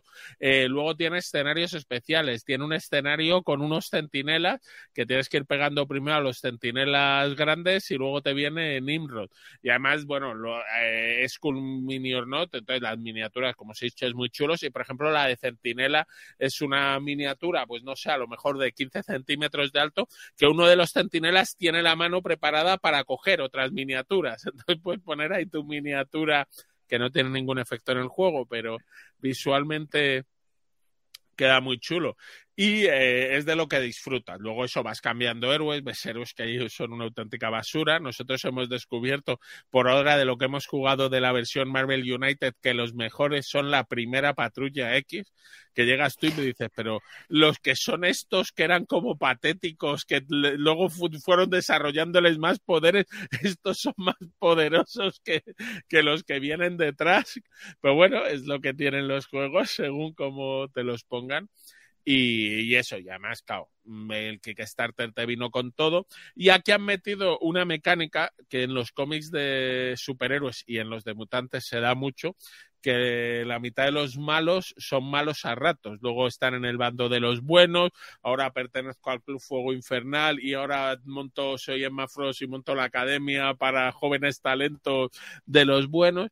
Entonces, que en el juego te vienen personajes buenos, personajes malos, eh, los buenos son azules, los malos son rojos, y luego te vienen unos morados que ahora puedes decidir si los juegas como un héroe o los juegas como el villano del escenario. Entonces, para darte más variedad con menos cartas.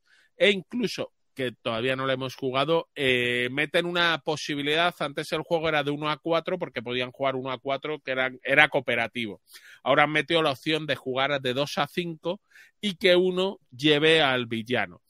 Pero, pero la gracia aquí al final es la parte cooperativa y meterte con tus compañeros y decir, pero me has dejado esa mierda carta y tú esperas que con esa carta yo haga algo, ¿qué tal? Y bueno, o ser tú el que dices, si es que si no lo resuelvo yo no lo resolvéis. Estos comentarios que siempre todo juego cooperativo lo importante no es ganar, es si ganas, hacer que, parezca que has sido tú, al menos lo que digas, y si pierdes, que es culpa de otro. Exacto.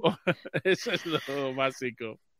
Pues eh, el otro día también Clint habló de él en Bislúdica y me sonaron las alarmas porque eh, precisamente lo vi también en la BGG como uno de los juegos que más se repiten, como más jugado, el anterior, el primero, el Marvel United.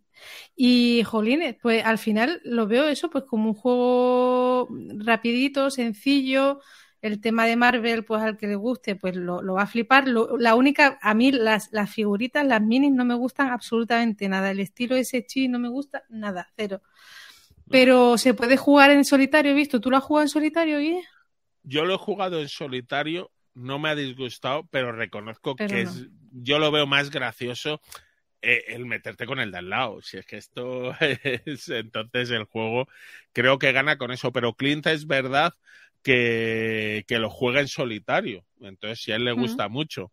Realmente nosotros el juego es averiguar qué expansión nos ha comprado Clint en el Pledge Manager para luego decirle que estamos jugando y que es la mejor expansión. Que es mejor. Eh, Claro, la- Exacto, que se lo el hemos preguntado que por qué se ha comprado la expansión de los centinelas. Porque es la mejor. bien, bien, bien. Así que ese es el Marvel United. Hombre, puedes probarlo. Además, el juego básico, a ver, no te da 100.000 partidas, pero es que creo que salió por 40 euros la versión de, del básico y te vienen 10 miniaturas, te vienen tres malos, tienes varias partidas, por lo menos. Esto en el de retail, dices. En el de retail, solo que es que la versión de retail del X-Men no sé si ha llegado a salir o no. Este juego tuvo la distribución más rara del mundo y es la primera vez que a Cool Mini or Not yo le he visto volver a vender stretch goals. Hmm. ¿Sabes? Eh, eh, en el segundo se podía comprar toda la caja de stretch goals del primero. Que es muy raro en Cool Mini or Not. Pero como hay otro partner que es Spin Master, que yo creo que es el que lo lleva a grandes superficies, mm, ahí deben tener acuerdos y cada día deben cambiar una coma y ver qué pueden y qué no pueden hacer. Vamos, el de Vengadores estaba bien. Yo le tengo yo mi corazoncito, yo soy más de Chris Claremont y los mutantes, pero Tú sí me. Porque yo es el típico juego que me lo compro, me lo compro, me lo compro, no me lo compro. Y como es baratito, si me, el día que me lo compre, me compraré una expa. ¿Hay alguna que destaque por encima de las demás? A mí me tira mucho la de Spider-Man, claro, porque es mi personaje favorito. Pero no sé si me dices que la de Thor o. mira, la que no la- tenga Clint, ya lo ha dicho. La que no tenga Clint es la mejor. la- La de Spider-Man, eh, jugamos con los personajes de Spider-Man, el Spider-Ham, el no sé qué, y eran malos. No Sí. ganas ni amigos. Eso sí, si vas a ello, pues oye, lo disfrutas. He de deciros que el villano que más veces nos ha matado ha sido Bullseye. Bullseye. Bullseye, sí, sí, sí. Porque nos mataba en el primer turno o en el segundo. Tenía una dinámica de pack pack y tú dices, pero, pero oiga, que estamos, venimos de pegar a Thanos, ¿cómo nos puede matar Bullseye? Entonces salen combinaciones raras a veces. Yo había oído que, el duende, que el duende era muy chulo como villano. Puede ser. Y, pero puede ser que el donde lo probamos además con los de Spider-Man Claro, Y- mezclasteis ahí. y mezcláramos y ya mezclamos un villano me- que sabes que es que cualquier villano nos habría pegado ahí está y es verdad claro a ver el juego yo creo y además pues para jugar con los hijos de Keka que yo creo que puede estar gracioso estos son de los juegos que claro pues lo que decíamos antes de Fantasy de ay, perdón de Cool Mini or Not claro es que la caja de stretch goals te trae 20 héroes más y 10 Claro. villanos más. Te trae como el contenido de tres cores. Entonces ahí hay algunos muy graciosos. Pero bueno, Muy. la cualquier caja es divertida. Yo de ti me compraría solo el básico, lo miraría, lo jugaría y si eso... No, si el, básico lo he jugado. eh, el Ah. O sea, con copias de amigos lo he jugado, pero la sensación de que se queda corto y tal, de que enseguida vas a querer más, y era en plan, bueno, pues ya si lo compro, compro directamente una expansión. Es que aparte es, que es muy baratito los, las expansiones y el juego. Te compras un juego de expansión por 50 euros o 55, ¿no? Sí, con algún descuento. Me parece que el PvP es como 40 el del juego y 25 las expansiones. Algo así. Pero que te vienen 5 o 6 miniaturas que, que está bien, joder, que lo ves y... y a mí sí que me gusta el rollo chibi, ¿eh? O sea, me parecen chulas las Sí, miniaturas. son muy bonitas las miniaturas. A ver, si coges las de la las de la versión, a ver, salió primero un Kickstarter que fue el de Vengadores y luego ha salido un segundo y entiendo que último, que ha sido el de los X-Men, porque también han metido los Cuatro Fantásticos. Yo hasta que no metieron los Cuatro Fantásticos siempre decía, tienen la opción de empezar el tercero con una caja de los Cuatro Fantásticos y luego te metemos inhumanos y cosas así, pero una vez que ya no tienes ni X-Men ni Spider-Man y tal no tienen ya personajes icónicos para hacer otro Mm. básico. Entonces, pero lo que te decía es que en el de X-Men, la verdad es que se han superado con las miniaturas porque ahora juegan mucho con, con mezclar tipos de plástico. Entonces, eh, a lo mejor tienes a tu personaje y si es Fénix, te pongo un tipo de plástico translúcido detrás, como un pájaro de llamas, o en el, bueno, el Super Skrull es una miniatura que tiene un brazo invisible de plástico transparente, otro echando fuego como el de tal, que joder, sin pintarlas, ya luego pintadas. Os podéis ir al rincón de Legacy, que tiene un programa donde se enseña las miniaturas que le pintan. Entonces, y las Bueno, que el- tiene. El plástico transparente, que has dicho que hay figuras eh, enteras de, de plástico transparente. Eh, o con partes en plástico transparente. Mm. Y puede Ah. que el hombre de hielo o alguna de estas tenga. Habrá que pintar menos Mm. ahí. Ahí habrá que pintar menos, a ver cómo negocia el precio con los pintores, Javi. Sí, continuamos. A ver, Bueno, cuéntanos, Chema, ¿qué has jugado? pues yo voy a hablar del Townsfolk Tassel, por fin, el juego este de, de tortas con personajes de dibujos animados y tal. Eh, yo no daba un duro por este juego, ¿eh? Yo, mm, o sea, eh, se acabó la campaña de Kickstarter y a medida que se acercaba la fecha de que me llegara pensaba, buah, esto van a ser dos partidas y a la calle, va a ser un, un- Kingdom Death Monster de AliExpress, porque, porque al fin y al cabo es lo que es, es un Kingdom Death Monster para jugarlo en una tarde, eliminándole la fase de, de asentamiento y la fase de, de cacería del Kingdom Death Monster, o sea, simplemente una fase de comprar ítems y una fase de pegarte contra los bosses.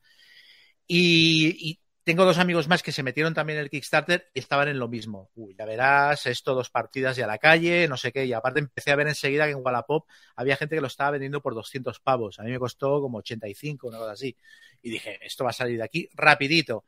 Y oye tú, lo hemos jugado y los tres nos lo quedamos. O sea, tiene, no, no, me, no voy a decir que sea una obra maestra, pero tiene la suficiente gracia como para que tenga sitio en mi colección y como, y, y- y como mm, ítem de coleccionismo me parece que es una maestra, me parece que es una preciosidad de juego.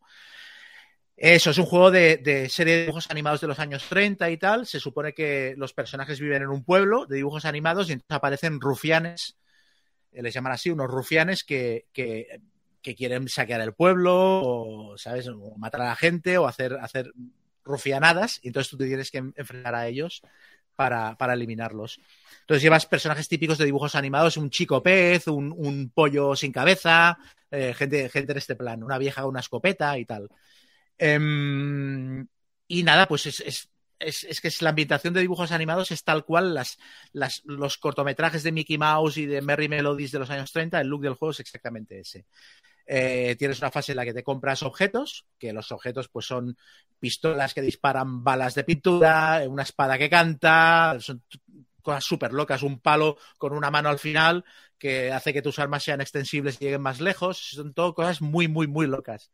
Entonces te das el equipo con una serie de monedas que tienes, sacas una carta de evento que, bueno, resuelve algunas cosas para el siguiente combate y entonces te pegas con uno de los rufianes que se han elegido previamente para la partida. Cada partida juegas contra cuatro rufianes distintos. Hay un, hay un montón, en la caja vienen como 12 o una cosa así.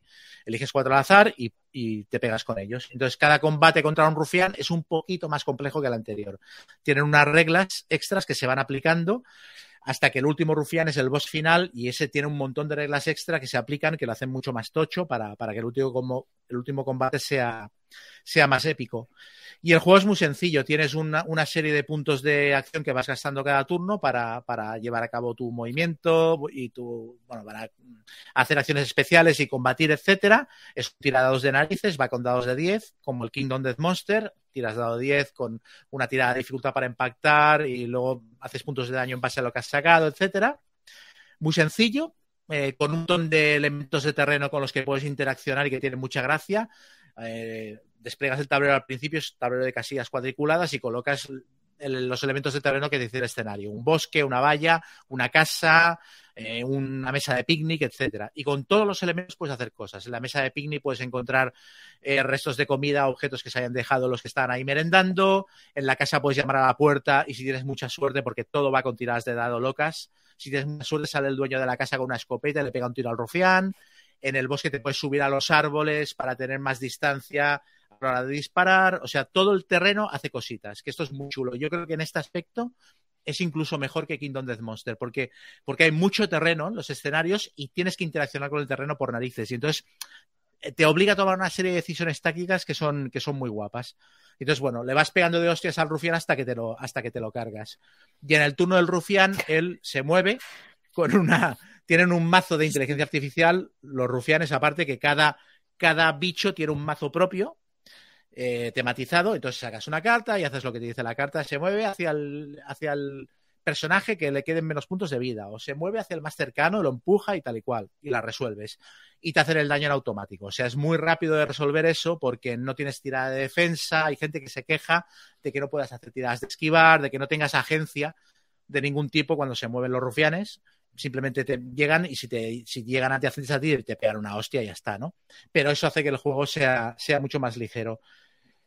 Y bueno, cuando te has cargado el primero, pasas a la siguiente fase, ganas una serie de monedas, te compras más material en un mercado nuevo, que aparecen más cositas y te pegas con el siguiente y tal.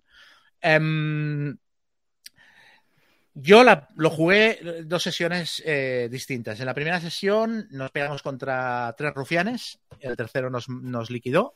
Aparte, nos salió uno muy cachondo, que, era, que es un chaval que en realidad no es un rufián, no es un malvado, es un chaval que está ahí, es, un tío que va con una cámara de fotos y está haciendo turismo. Pero se ha corrido la voz de que es un malvado y entonces te lo vas a cargar porque te crees que es malo. Y el tío todo el rato te dice, no, pero si me quiere hacer un selfie contigo y no sé qué, hoy espera que te doy un premio, entonces se agacha para darte algo del bolsillo y te da un cabezazo y, y por accidente te va matando poco a poco. De hecho, jugamos la partida y en el primer turno fue encadenando cartas, robó como ocho cartas de, de activación seguidas y mató a dos de los personajes en el primer turno del juego. O sea, es- pero bueno, que tiene este punto muy, muy azaroso y tal. Entonces, en la primera partida que jugamos, esta primera sesión, nos quedamos con la sensación de que el juego era muy bonito, era divertido, pero que estabas muy a la intemperie en el factor azar, que estaba, dependías muchísimo de la suerte, que era muy variable y que faltaba toma de decisiones. En plan, pues aquí faltaría lo que Kingdom Death Monster, que tengas una habilidad de esquiva y puedas tacharla para esquivar el daño que te haga. O que si le pegas por la retaguardia tengas más uno al impacto. ¿Sabes? O que puedas tengas habilidades que te permitan re- repetir tiradas. Es verdad que todo esto lo echas en falta si has jugado al Kingdom Death Monster. Pero en la siguiente partida, que llegas hasta el villano final, lo jugué con Preacher en Madrid en cuarto de juegos. Llegamos hasta el villano final y mató en el último turno el villano. O sea, si no nos mataba, lo matábamos nosotros a él en el turno siguiente.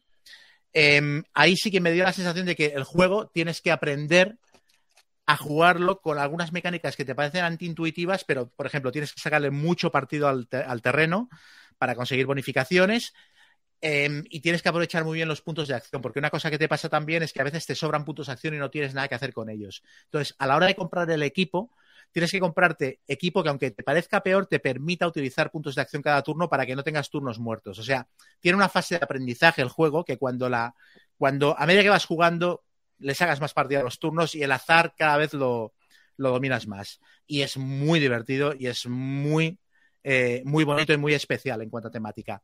Pero tiene un problema que es del tamaño de un elefante. El juego no se acaba nunca. Eh, nosotros nos pusimos a jugar en cuarto de juegos a las 11 de la mañana y acabamos a las 7 de la tarde. ¿Qué? Llegamos hasta el boss final. En la caja dice 40 minutos por jugador y ni de puta coña. O sea, yo diría que cada combate es mmm, yendo rápidos 40 minutos. Si el combate se engancha, puedes estar una hora y media con cada boss tranquilamente. Y me llama la atención porque la solución era muy evidente y me, me parece sorprendente que a los diseñadores no se les ocurriera. Y la solución es pegarte con tres bosses en lugar de pegarte con cuatro. Porque el primero y el segundo no tienen reglas especiales, son prácticamente idénticos. Eliminas a uno y le quitas una hora y media de partida al juego y se convierte en una experiencia mucho más satisfactoria. De hecho, en Board Geek hay un montón de gente que ha diseñado unas mis reglas caseras de, bueno, un poquito más de dinero al principio para poder comprar ítems extras y un boss menos y el juego funciona como un cañón. Pero si lo intentas jugar by the book, la partida completa, llegas hasta el boss final, pues acabar hasta las narices del juego, porque es que es muy, muy, muy, muy largo. Y es lo único malo que puedo decir del juego, pero me parece lo suficientemente importante como para pensarse si te lo, si te lo compras o no. Bueno, pensártelo, Chema, como siempre, hablando de juegos que no se pueden conseguir, pero... No se Ya, pueden que- conseguir a 200 euros, que, Claro. que los hay en, en O sea, por Wallapop. 200, a ver, yo, yo no me lo vendo, a mí me, y aparte es que este juego le pintas las miniaturas y queda precioso, o sea, me parece, me parece una obra, una obra de arte y eso también me parece que es digno de valorar. Ahora, que nadie se vuelva loco y se gaste 200 euros en este juego en Wallapop, ¿eh? porque es que Claro. se le va a quedar cara de tonto. Yo en su día, cuando tú nos avisaste de que estaba el Kickstarter y tal, eh, me metí con un euro. y al final eh, no me metí porque veía que era el típico juego que era súper bonito, porque es alucinante el arte y además bueno, mucho- bueno, sí, a, lo- a los dibujitos antiguos de los años 30. Sí. Es brutal el arte, pero digo, luego no va a haber juego ahí detrás. Ahora dices que sí, el tema, hombre, del tiempo, joder, es que pan- parece la campaña de. Parece una campaña de un, de un wargame. O sea, que no, no puedes dividir la partida, a lo mejor eh, hacer varias sesiones como si Sí. fuese una campaña. Es decir, Sí. O no, o se queda ahí. No, es que eso sí que puedes hacerlo. Hay pocos elementos. Puedes guardar, es decir, tenemos estos ítems de equipo y como se resetean la- los puntos de vida, las características se resetean entre, entre boss y boss, entre rufián y rufián. Sí, puedes al día siguiente Gabriel. jugar. Sí, te tenías que hacer el chistecito. Sí, es que, no, es que no paro de ver a Gabriel Rufián ahí en, en- en el juego. Pues, pues sí, pues es- no es demasiado difícil dividir la partida entre dos sesiones, pero en teoría es un juego que está pensado para jugarse en una tarde. Es que no, no, o sea, hay muchos juegos que los puedes dejar montados y, y jugarlos y acabar la partida al día siguiente, pero este juego en concreto, la sensación que te transmite es que va a ser montarlo, jugarlo y recogerlo y luego te pones en mesa y no es así. Entonces me parece que es un error de diseño. Ahora, yo, yo me gasté 85 pavos en Kickstarter y los gastos de envío creo que fueron 20 más. Yo estoy encantado de tenerlo. O sea, encantado. Y recomiendo que si hacen una segunda campaña de Kickstarter, que parece que la van a hacer con una expansión, recomiendo meterse porque es- el juego es muy divertido y es muy único, es muy especial, a pesar de que copie el Sí. 80% de sus mecánicas de otro juego.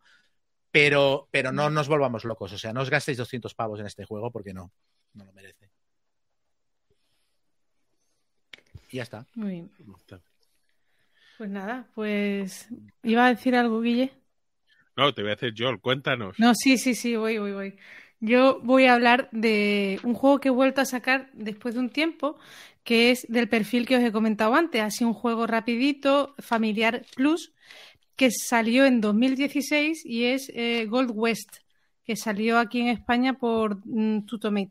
Eh, es, eh, bueno, la mecánica es, somos prospectores de minerales en el lejano oeste, una temática y tal. Y es un juego que mm, tiene bastantes mecánicas diferentes. Por ejemplo, tienes un mancala, tienes mayorías, tienes consecución de objetivos, tienes una pequeña carrerita eh, en una parte del tablero, gestión de recursos, pero están todas bastante bien implementadas en el juego. Y bueno, de lo que se trata, eh, en tu tablero personal tienes eh, un mancala que representa, esto lo podría haber metido en la sección anterior, representa la prospección eh, de, la mina. Tienes que sacar los recursos ha- haciendo un mancala para poder usar esos recursos para todo lo que he dicho antes, para posicionarte en un mapa, para eh, cumplir una serie de objetivos, para eh, avanzar en un track de una carrera, de unos carruajes y colocar asentamientos, ¿vale? Y al final ese mancala es lo que le da la chicha al juego. Y es un juego de poquísimas reglas, pero de tener un montón de frentes abiertos y estar todo el tiempo entretenidísimo. Yo lo jugué el otro día con una amiga y se le pasó, estuvimos nada, menos 50 minutos más o menos, se le pasó el tiempo volando y dice, mira, estaba la tele puesta, estaba esto, no me he enterado de nada, o sea, estaba tan metida en el juego Y bueno, también tienes que estar pendiente de lo que hace el resto porque hay una serie de, mm, de puntos que te dan al final de la partida por mayorías. Entonces tienes que estar mirando a ver cómo va de avanzado el otro para hacer tú lo mismo intentar eh, cogerle, pillarle y tal. Y en el mapa hay que cumplir, em, hay que eh, situar tus asentamientos de manera adyacente, que no haya interrupciones, porque en la fila más larga luego te va a dar puntos y tal. Entonces es un juego de estar pendiente de un montón de cosas con poquísimas reglas y, y luego visualmente es muy bonito. O sea, tiene todo, para mi gusto, lo hace redondo. Y es un juego que yo creo que en España ha pasado un poco desapercibido y a mí me da pena porque siempre estamos con el tema de, eh, venga, los tres juegos mm, para sacarle a alguien que no tiene ni idea de juegos de mesa, que no ha, jugado, no ha nunca un juego. Y siempre se nos ocurren los mismos. Pues este es el típico juego que le puede sacar a cualquiera y, va a flipar. O sea, porque si nunca has jugado un juego y tú le sacas esto y el tema del mancala, el mancala que además es una mecánica que a mí me encanta.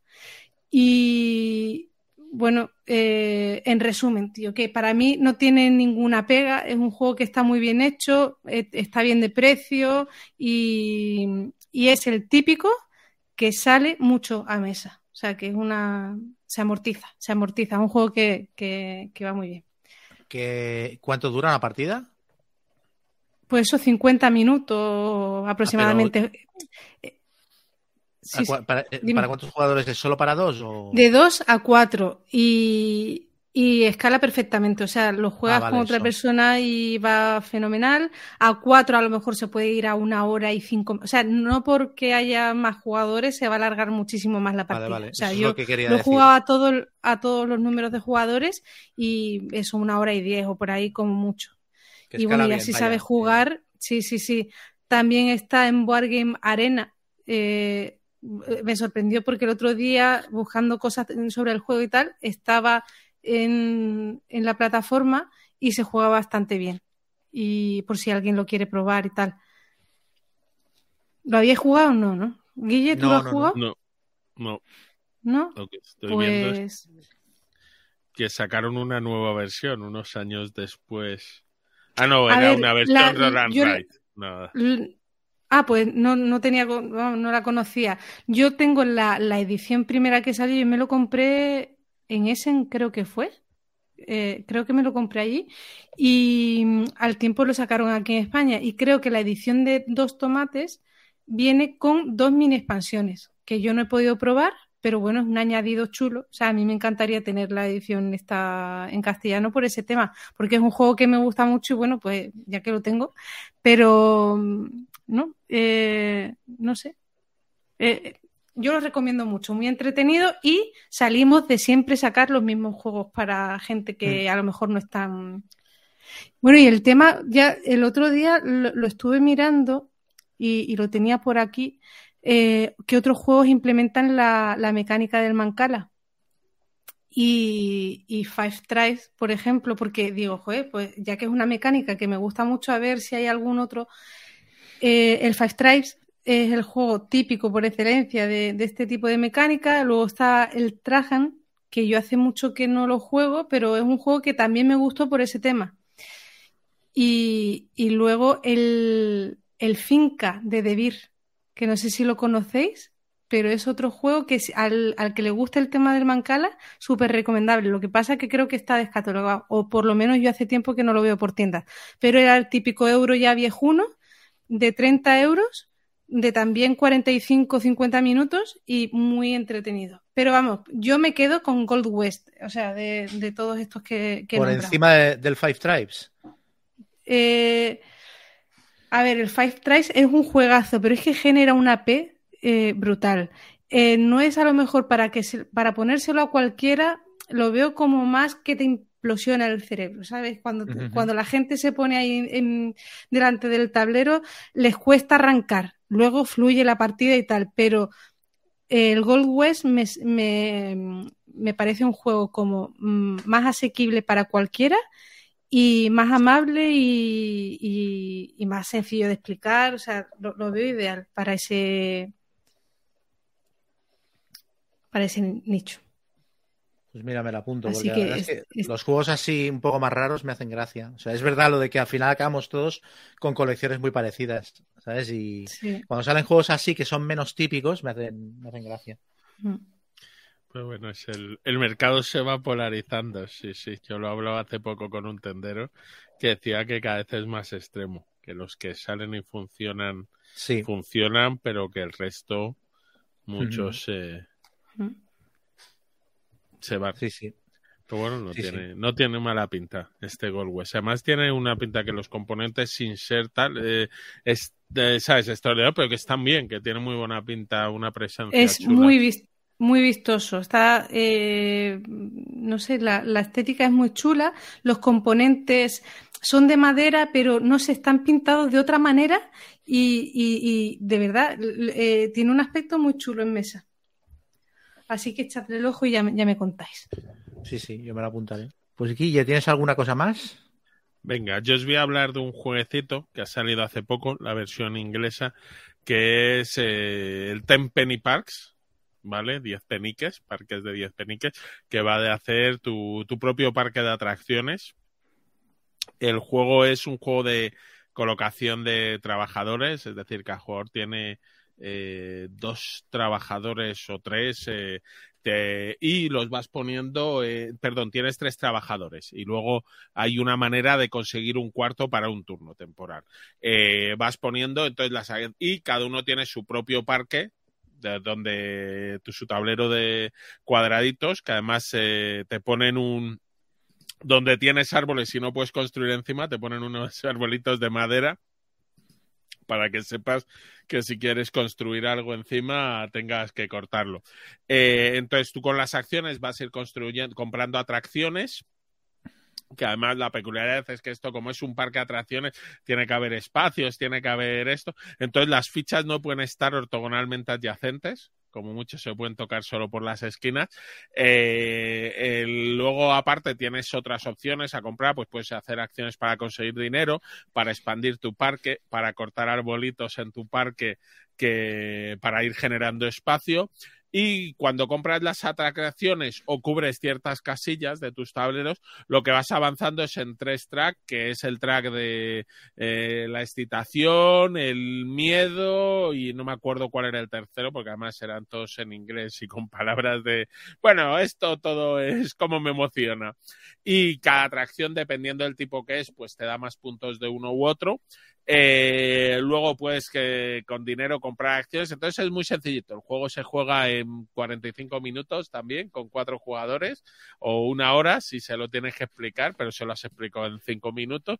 Es eso, colocación de acciones más sencillas. Eh, hay seis sitios donde ponerte, pero es vistoso. Vas jugando un poco al puzzle, al puzzle de tus poli, ah, tus poliominos. Poliomino. Sí, y el intentando crecer, este no me entra, espera que este sí, me voy a comprar la extensión para, extensión para que me entre ya esta, vaya, te lo ha comprado el anterior, mm, una carrera un poco de intentar ser el primero o estar cerca del primero, y luego si al final pues te da puntos por tus atracciones, por los tracks en los que más hayas subido, en función de varias cosas pero que es un juego muy visualcito, muy sencillito, muy rápido, con unos componentes, eh, estos si os acordáis cuando en el Barrats decían y os vamos a poner unas fichas de cartón de no sé cuántos milímetros y luego Sí. pusieron unas que eran como papel de fumar, estos sí te han puesto las fichas de, oye, que si me das con el tablero me abres la cabeza, ¿sabes? Que, que, que, ah, que eso es el, de- o con unos billetes. Entonces, es un juego con una presencia muy bonita. Bueno, no lo he comentado, el juego es de Nate Lighart. El artista es Vincent Dutret, que es un, bueno, ha hecho cosas como el, mago. eh, eh, Lewis and Clark y demás, entonces lo hace visualmente muy, muy bonito. Súper y lo bonito. ha sacado Thunder Wars Games en inglés. Y no sé, me parecía es un juego sencillo del que no esperaba nada, porque tampoco había ido mucho. Y, y que se puede jugar muy fácilmente y muy para todos los públicos. Pues lo mismo que decías antes. Y buen jueguecillo. Hasta cuatro jugadores y ya digo, la partida muy rápido. Estoy viendo imágenes en la BGG y hay como un tío vivo ahí. ¿Eso, eso se mueve? O sea, ¿es en 3D o algo? Sí, ¿O- eh, no, es en 3D, lo tienes que montar, la primera vez. Y luego es que el tablero tiene un círculo y el tío vivo lo que tiene es como distintos modificadores. Entonces, alrededor del tablero se ponen los cinco montones de tipos de atracciones y tú decides, el primer jugador decide una, modifica el precio en más menos dos, digamos. Pero el primer jugador decide, lo va girando ese tío vivo y visualmente queda. Y luego lo guardas montado y es sencillísimo. Eso te iba a preguntar. si tienes stock lo vas a disfrutar enormemente, bueno, no hay manera, todo te entra en la caja, pero tienes que meter como en huecos, espera esto así para poder mandar, marcar, guardar tu, tu tío vivo montado. Pero sí, sí, sí, es en 3D. Estoy viendo el, el precio un pelín elevado, ¿no? Son 70 euros aprox. Puede ser, como os digo, es un juego que de los americanos y con unos componentes caros. Entonces estos no suelen hacer prisioneros. En estos Tiene muy buena pinta. No suelen salir muy bien los juegos de sobre parques temáticos y tal, ¿no? Pues hicieron un par hace algunos años y no, no, no tuvieron muy buenas críticas. El, el, fan, ¿cómo se llama aquel? El Unfair, que luego lo han ya reeditado como Fanfair. Ese. Ese. Bueno, ese dependiendo. A mí ese yo lo jugué y me pareció que tenía. Eh, yo creo que un excesivo una excesiva interacción que podía ser como muy agresiva. No es como en estos que la interacción esté compró la atracción que tú querías, hecho competimos en un track, en el otro le jugabas cartas y me parecía, pero a la gente sí le gustó.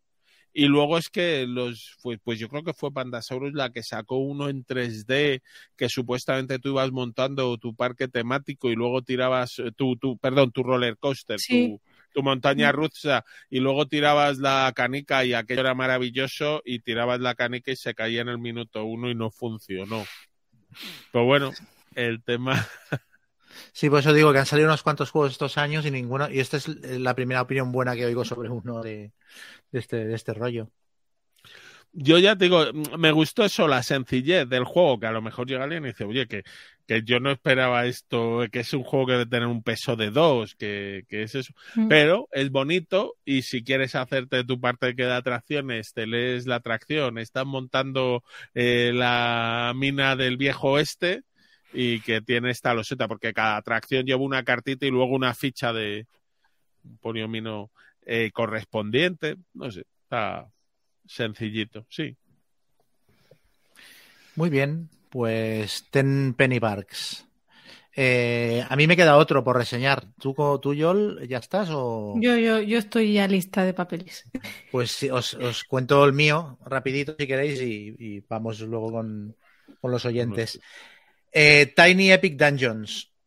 Eh, es otro juego, le pasa un poquito como lo del Townsfall Tassel, que requiere paciencia, pues es un juego que en primera impresión te puede dejar, te puede mosquear, te puede frustrar, te puede dejar un poco frío, pero si le das partidas y sobrepasas sobre todo la muralla que, implica eh, memorizar las, los iconos, que es horroroso, si consigues superar eso, el juego es muy chulo. Ah, es otro juego de estos de la serie Tiny Epic, que aquí los publica De Vir, ¿cómo los llama? Pequeñas grandes, pequeños grandes westerns y pequeñas grandes galaxias y no sé qué y tal y cual. Yo no sé, esto de que hace la gente de compararlos, yo no lo entiendo mucho porque no se parecen mucho unos con otros, según tengo entendido. Yo, yo, solo he jugado al Galaxias y comparar el Galaxias este es que vamos, no tiene nada que ver el uno con el otro. Eh, este es un juego de mazmorreo en el que llevas aventureros. Yo tengo la edición de Kickstarter y hay un montón de matraca. vienen dos cajitas pequeñas con una expansión y tal, y tienes un montón de bicharracos, de personajes, de habitaciones de mazmorra, bueno, pociones, ítems mágicos, hechizos, de todo, un montón de matraca. Parece mentira lo que siempre se dice de cuánto hay en esta cajita tan pequeña, pues en este es absolutamente exagerado. Cada personaje o sea, cada jugador lleva un personaje, hay eh, clérigos, magos, guerreros, ladrones, lo típico, y personajes súper raros, hechiceros extraños y tal, paladines, tal. Y luego em, hay un mazo que son las cartas de mazmorra, que lo configuras al principio de la partida, eh, lo típico, haciendo como tres niveles de cartas y ordenándolas. Pues las cartas donde está la guarida del malo abajo, las cartas con los bichos intermedios en medio y arriba habitaciones normales. Y entonces se explora eh, hay una, hay una loseta de entrada, las cartas son cuadraditas, son como losetas, hay una loseta de entrada donde empiezan los personajes con cuatro salidas y colocas cartas boca abajo en cada una de las salidas. Y entonces vas explorando, te vas moviendo, vas revelando las cartas. Y las cartas son habitaciones de la mazmorra. Y entonces, según lo que sea la habitación, puedes hacer unas cosas u otras. Hay algunas que son trampas y tienes que hacer tirada para no comerte la trampa y luego puedes intentar desactivarla hay habitaciones donde hay tesoros o donde te permiten conseguir pociones o lo que sea, hay habitaciones donde te montan emboscadas. Hay dos tipos de monstruos que son los goblins y los minions. Al principio solo te salen goblins y luego con el tiempo te van saliendo, te van saliendo minions. Entonces el objetivo del juego es matar a todos los minions que te aparezcan, que suelen ser uno por jugador, y cuando has matado a los minions, eh, o sea, localizar la guarida del, del megabicho, del boss, y entonces entrar y matarlo. Uh, y el juego es un puzzle. Es básicamente un puzzle de eh, combar acciones, eh, combinar los demás para sacar el máximo partido posible a cada turno. En plan, tú te mueves, activas esto, luego yo vengo, le pego al bicho, no sé qué. Porque tiene un montón, tienes un montón de platos girando a la vez y los tienes que mantener todos girando. O sea, lo de los goblins, por ejemplo, uh, puede haber cuatro goblins en el tablero como mucho. Si aparece el quinto, pierdes la partida. Porque solo hay cuatro criaturas de goblin. Entonces, a la que tienes dos o tres goblins dando vueltas por el tablero, un personaje ya tiene que ir a por ellos a, matar unos cuantos para, para, ganar tiempo para los demás. Luego, al final del turno de cada jugador hay un marcador de antorcha que va bajando por un track. Si ese marcador llega al cero, se pierde la partida. Entonces tienes que hacer generar hacer cosas para generar que el marcador de antorcha vuelva a subir para arriba y tener tiempo suficiente para completar la aventura. Por ejemplo, cada vez que matas a un minion, recuperas seis casillas de marcador de antorcha. Hay algunas losetas donde te permiten hacer una acción para eh, recuperar también eh, casillas de marcador de antorcha. Entonces tienes un montón de cosas, tienes mucha faena que hacer cada turno. Entonces, sobre todo las primeras partidas pueden parecer un correcalles en el cual no te da tiempo de, de hacer nada, pero cuando juegas a medida que le vas cogiendo callo, porque aparte de algunas partidas que te mata rapidísimo, hay partidas que dura 10 minutos al juego. Yo lo tuve montado en casa y me eché 19 partidas seguidas, súper enganchado, hasta que conseguí matar al boss. Y algunas partidas eran de cuatro turnos muerto. Pero a medida que juegas, vas aprendiendo a jugar. Y, lo vas haciendo cada vez mejor, le sacas más partido a, todos tus, tus recursos y tal. Tiene tiene un, algunas reglas muy ocurrentes. Por ejemplo, no puedes compartir equipo ni hechizos. Hay un mazo de hechizos y otro de equipo del que vas robando. Cuando matas a un goblin, por ejemplo, puedes elegir si robar del mazo de, hechizos o del mazo de, de, objetos. Y hay otro goblin que te dirá, puedes robar dos cartas del mazo de, de equipo, pero no puedes robar hechizos. Y hay otro goblin que te dirá, te puedes curar tres puntos de vida o tal. Pero si robas cartas del mazo de, de hechizos o de equipo y la carta que has robado no te sirve para nada o no te convence, la puedes descartar y la dejas en la pila de descarte de ese mazo. Y el siguiente jugador que robe de ese mazo puede elegir, en la mayoría de situaciones, robar o del mazo o de la pila de descarte. Entonces es como un sistema de corrección que permite que aunque los jugadores no puedan intercambiar equipo, el equipo que sepas que le va mejor a otro personaje se lo dejas en la pila de descarte para que él lo recoja. Entonces esa es una regla muy elegante que está bastante bien implementada, porque aparte hay con los hechizos no ocurre tanto, pero con los con las piezas de equipo hay equipo que es como eh, está tematizado rollo, pues yo qué sé, eh, el equipo del león. Entonces hay las garras del león, la armadura del león, el escudo del león, y cuantos más ítems tengas de la misma colección, más poderosos son todos. Entonces conviene que los personajes se vayan especializando y tal. Y luego también es muy original el sistema de tiradas de dado. Todo va con chequeos de, característica. Los jugadores tienen, tres características que son, serían fuerza, agilidad y mente, por así decirlo. La fuerza se usa en los combates, la agilidad se, se utiliza para superar trampas por lo general y para combatir a distancia, y la mente se utiliza para tirar hechizos. Entonces, siempre que tengas que hacer una tirada, tiras uno, dos o tres dados, dependiendo de si tu característica es uno, dos o tres, tiras los dados y tienes que superar un número de dificultad. Normalmente entre 5 y 7 y los dados son dados de seis caras. Pero las caras del 1 y del 2 las puedes utilizar, tienen un más y las puedes usar como modificadores para otro dado que hayas tirado. Si, por ejemplo, saco un 5 y un 2, el 2 lo puedo usar para sumarlo al 5 y se convierte en un 7. Y luego, aparte, los dados tienen efectos especiales. Los dados que utilices en la tirada te dan o puntos de energía o te permiten recuperar vida o tal. Y luego tienes unos puntos de focus que los puedes gastar para modificar caras del dado, subir a los dados una cara o bajarles una. Entonces, en cada tirada de dado hay, un, hay una mini gestión allí de me bajo dos puntos a este dado para convertirlo en un más dos y sumarlo al otro. Y este dado que no he utilizado me da puntos de focus que los recupero con los que he gastado antes para tirar el hechizo y no sé qué. Y esa parte es súper divertida porque estás todo el rato manipulando los dados para conseguir las, las tiradas más óptimas. Los goblins tienen mucha gracia porque son todos muy variados y son una putada. Aparte se ponen, te atacan en horda y te hacen tantos puntos de daño como goblins allá en juego y tal. Los minions también son muy graciosos porque son los típicos bichos de fantasía, eh, que si el ogro, la araña gigante, el, el espectro, el tal. Y eh, el boss final es un minijuego dentro del juego, cuando encuentras su guarida, le das la vuelta a la carta de, de, de, boss, la revelas, entonces puedes entrar en la guarida, que es la propia carta de boss, a pegarle. En la carta donde están todas las habilidades del boss, que aguanta un montón de puntos de daño y tal y cual, hay unas casillitas especiales por las que te puedes ir moviendo y algunas te dan bonificadores o penalizadores algunos aspectos, algunas pues te dan puntos de vida extra, pero disparas peor. En otras pegas mejor en cuerpo a cuerpo, pero pierdes ítems, cosas así. Y luego la mayoría de veces al, al, boss no lo puedes matar en la guarida. Hay un, hay un nivel a partir del cual ya no le haces más daño. Entonces lo tienes que sacar de la guarida, atraerlo, porque hay una regla especial que te permite atraer al boss y hacer que te persiga, y llevarlo por las casillas donde has ido matando a los minions, y cada vez que, lo, que pase por una loseta en la que hayas matado a un minion, se desbloquea una, una, sección de sus puntos de vida y a partir de ahí ya le puedes seguir haciendo daño. Entonces tiene también un juego táctico de tú lo atraes, yo me alejo, le disparo, entonces se acerca el enano, le pega con el hacha.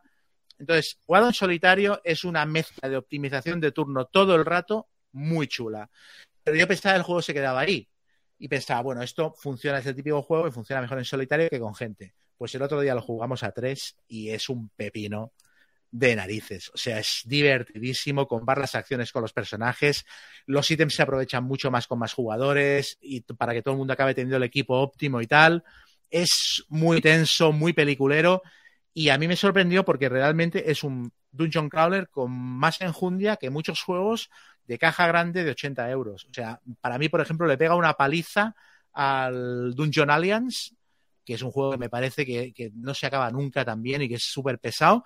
Este tiene las mismas sensaciones en una duración mucho más contenida y, y con el cuchillo en la, en la, boca, porque es que, es que es muy difícil de ganarlo el juego. Y lo comparo también con el Townsfall Tassel. O sea, me parece que eh, es mucho más satisfactorio que Townsfall Tassel con la mitad de, dinero y en una cajita mucho más contenida. Y no sé, me, me, ha sorprendido mucho. Me ha parecido. Pide paciencia, porque el problema que tiene el juego, sobre todo, son los iconos. Tiene como 35 iconos diferentes que, aparte, se combinan. Hay acciones únicas, acciones gratuitas. Eh, esta cabeza de Goblin al lado de una acción gratuita con un más dos, ¿qué significa? O sea, vas loco. Y entonces en Game Geek los diseñadores del juego han colgado una chuleta que es imprescindible bajársela y que es una pena que no esté en el juego en físico y que te, te, te explica lo que son todos los iconos. Una vez los aprendes ya puedes jugar bien. Está. O sea, que no viene con hoja de ayuda. Viene con una hoja de ayuda en el viene con una hoja de ayuda en el reglamento, pero que es absolutamente incompleta. Y luego en las hojas de personaje por detrás viene otra otra ayuda entonces, la, coges una hoja de personaje que no estés usando, le das la vuelta y tienes ahí una chuletilla mínima. Pero hay muchos iconos que no te los explica, porque son mezclas de dos iconos diferentes que generan un tercer icono distinto. Mm. Le pasa un poquito como al mini rogue, pero mucho más exagerado.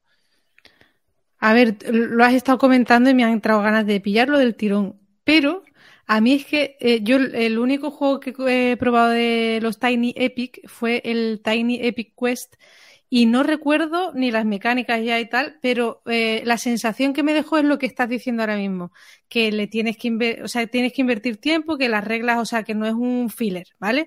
Y luego, bueno, ahí hubo una cosa que no me gustó, que había como una cosa en 3D donde se colgaban unos los ítems de los de los de los mm. protagonistas del juego de los guerreros pues se colgaban ahí luego se los tenías que pinchar al mipel y era un coñazo. Entonces total al final eh, lo, lo, vendí. Pero también se generaba el puzzle ese que comentas y tal y y no sé es un juego que al final veo que muy tiny no es o sea, tú te esperas algo como súper ligerito, fluido y tal cuando te pones a jugarlo y luego ves que, tiene, que es un juego que tiene sus primeras partidas para coger el rollo. Y entonces yo no tuve esa paciencia que a lo mejor has dicho tú que hay que tenerle para, para, para quedármelo. Pero es verdad que ahora contando lo que has contado del, del dungeon, pues, pues me vuelve a llamar. Este no tiene ese problema porque las miniaturas de los personajes son miniaturas de plástico, todas diferentes, súper chulas.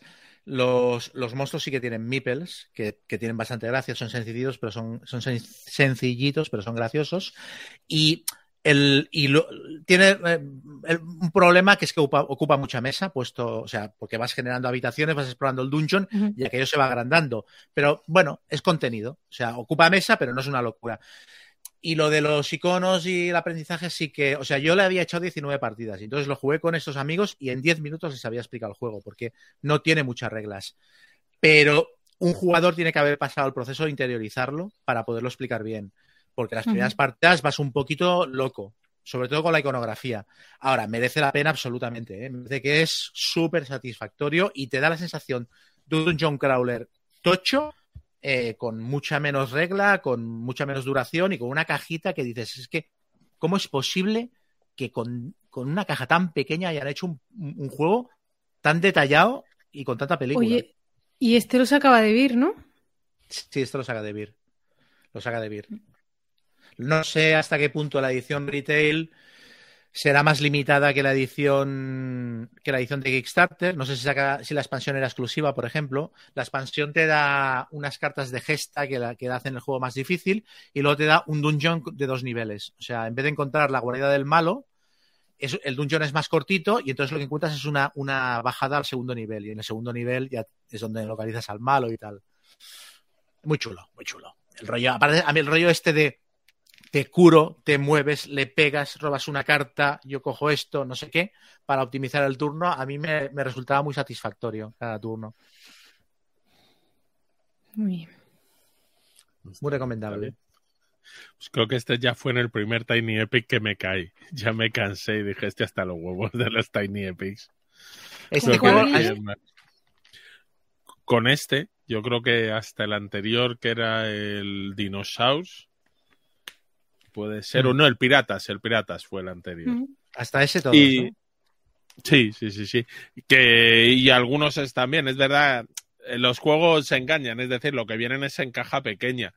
Y hay algunos mejores, peores, pero si al, algunas son un poco farragosos. El problema al meterlo todo mm. en una caja tan pequeña, unas instrucciones contenidas se vuelven un poquito yo lo tengo, tengo las miniaturas metidas en la caja de la expansión y el resto lo juego en la caja normal, porque es el típico cuando lo abres ya no lo puedes cerrar otra vez, ¿sabes? Pero bien. Es un juego al que le puede pasar una cosa, creo que al Town Soul Tassel también, pero a este más, y es que la gente le haga reseñas injustas porque lo juegue una o dos veces, al ser un Tiny Epic, te crees que ya lo has visto todo con una partida y media, y le haga reseñas negativas porque no le haya dado la oportunidad de venga otra, otra, otra, porque gana mucho cuando lo dominas y le ves de qué manera puedes optimizarlo. Pero de verdad, ¿eh? o sea, es un... hay que tener paciencia con él, como con el otro. Vale la pena mucho. Oye, y una cosa más y ya mmm, continuamos. Que, eh, Guille, ¿tú que los has probado todos eh, hasta este? Bueno, no, que los tienes, ¿no? Probar Siempre me pasa lo mismo. Caigo en, la, caigo en la trampa de Guille. Te iba a preguntar, ¿cuál es el mejor para ti? Pero... El Galaxias. Sí. Eso hay consenso, ¿eh? Con, con ese juego. Sí, sí. ¿Y el peor? Yo creo que el segundo, el tercero, el Defenders, que era el cooperativo, se me quedó muy en el aire. Y luego el Western creo que tampoco me gustó mucho. Uy, ese lo, es verdad, lo acabo de recordar ahora mismo. Qué horror de partida, no me gustó nada. Sí, sí, sí. Lo probé con la copia de otro de un amigo y, y no. Uf. Por eso esos probablemente sean los. Los peores. Que peor recuerde, sí. Pero mejor el Galaxias. El Galaxias, la verdad es que metieron mucho juego hmm. en una caja muy pequeñita. Galaxias, el único problema es que igual es un poquito largo, pero es muy chulo. Puede ser, pero chulillo. Está gracioso. Sí, sí, Me sí, tiras tus dados, el ajustas, el de a ver si te sale, está. Se deja jugar. Bueno, pues si os parece, vamos con los comentarios de nuestros Muy oyentes. Bien.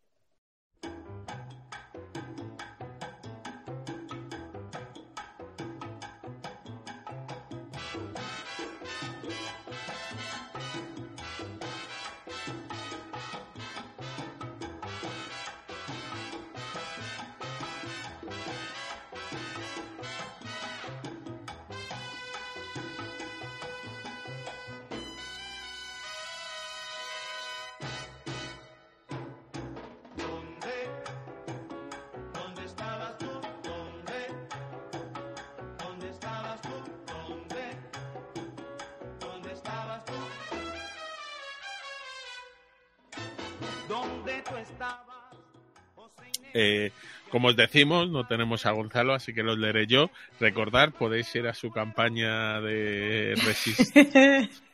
no olvidéis. Pero la gente pensará que lo hemos hecho queriendo, ¿eh? exacto, exacto. No, no, no, es importante decir esto porque ahora veréis el comentario, un, el tercer comentario. Bueno, el primero es Jesús Martínez que se descojona en nosotros y dice que no nos escuchamos unos a otros. Es verdad, no podemos Pues sí, negarlo, nos mentiríamos, pero lo hacemos muy gracioso. Nos Luego Pablo- mucho. Exacto. Pablo Pazo nos dice que él ha jugado al Tuareg en la BGA, pero que puede ser un poco abstracto para gente, y que se compró un Kulami que le faltaba una canica de segunda mano, y que si cuando compramos juegos de segunda mano revisamos los componentes antes de cerrar la transacción. Eh, yo no. Los reviso después y si eh, realmente compro muy poquito Tampoco. de segunda mano. Pero sí, sí, luego sí, yo suelo ser de contar componentes en los de primera y segunda mano. Yo le vendí a un tío, una de las primeras ventas que hice por Wallapop, le vendí a un tío el Civilización de Eagle Games. Eh, sí, que esto ya es hacerle, ya es hacerle una parada. Eh, se lo vendí y luego, eh, al cabo de dos años, montando una estantería, quito libros de un- y me encuentro los barcos de la antigüedad que los había usado en una partida de rol y los encontré todos ahí bien puestecitos en una estantería. Digo, hostia, encima le vendí el juego. ¿Sabes? Pues un saludo para el que te lo compró. Sí. Eh, yo, no, yo eh, me, ah, me acabo de acordar que el otro día sí que una persona me pidió que revisara que todo estaba bien y tal antes de enviarlo. Y me puse a, a revisarlo y estaba todo correcto. Total. Que cuando le llegó me dijo, oye, pues eh, falta, era el Marco Polo. Eh, eh, falta uno o dos camellos del juego.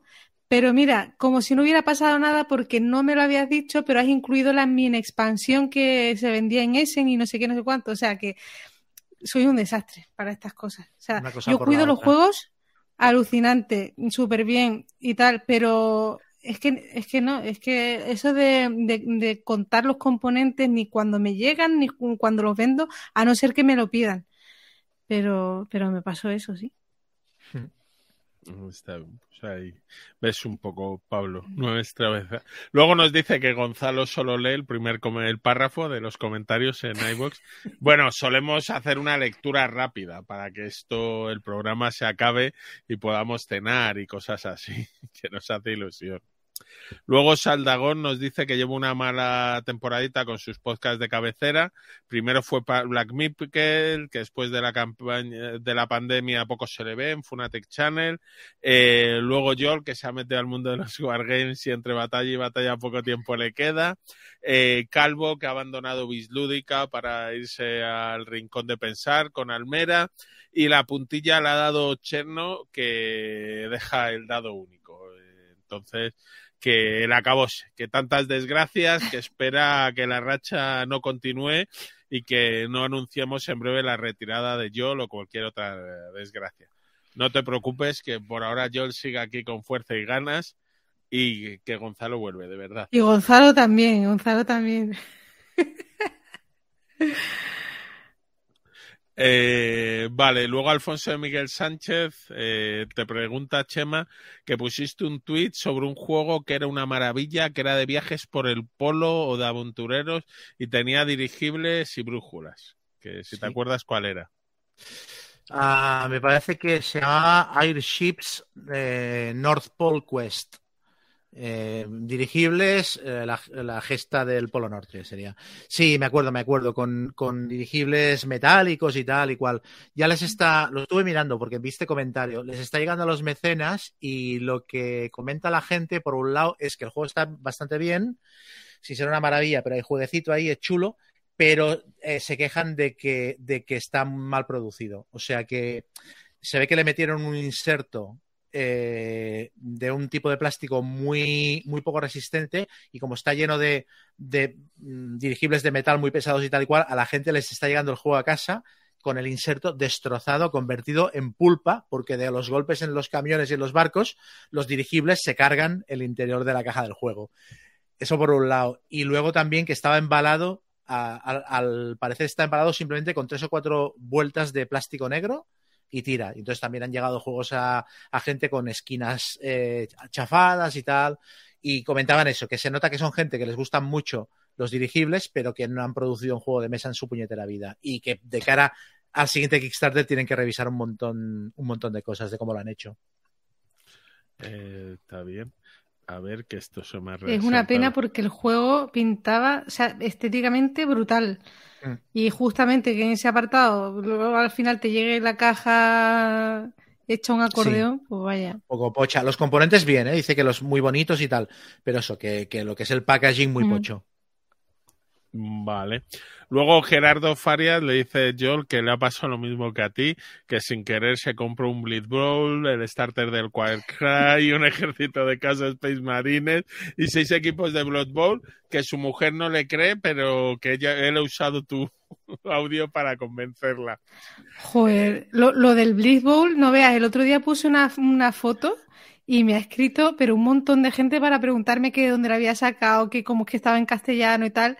Es lo que comenté, el, el juego, bueno, ya está súper carísimo porque creo que no hay stock en... Sí, se ha agotado. Sí, y la, y la conjunta esta que se hizo, pues ya ahora mismo no, no, no se puede entrar. Pero más adelante harán una otra vez y es una pasada. O sea, porque a mí me ha llegado el tapete que es chulísimo para jugar ahí. Eh, te vienen un montón de cartas de balón que yo creo que en el juego base que tú te compras no, te vienen, en la edición en inglés. Digo, la- conjunta esta que hicieron. Eh, vienen cartas para todos los equipos, o sea que te puedes comprar los equipos aparte e incluirlos perfectamente en el juego.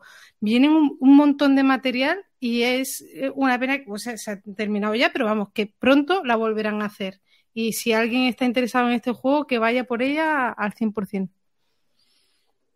Está bien. Bueno, luego Viriato nos habla de un juego y nos preguntaba sobre un party familiar que se llamaba el Wayland o algo así. Ya le hemos explicado que es el Wavelength en longitud de onda. Eh, Kerala te dice que Joel que expliques el truco de Wallapop, pero nos lo vamos a saltar. Y luego nos pregunta que comentamos que Tom Basel cobraba por hacer reseñas.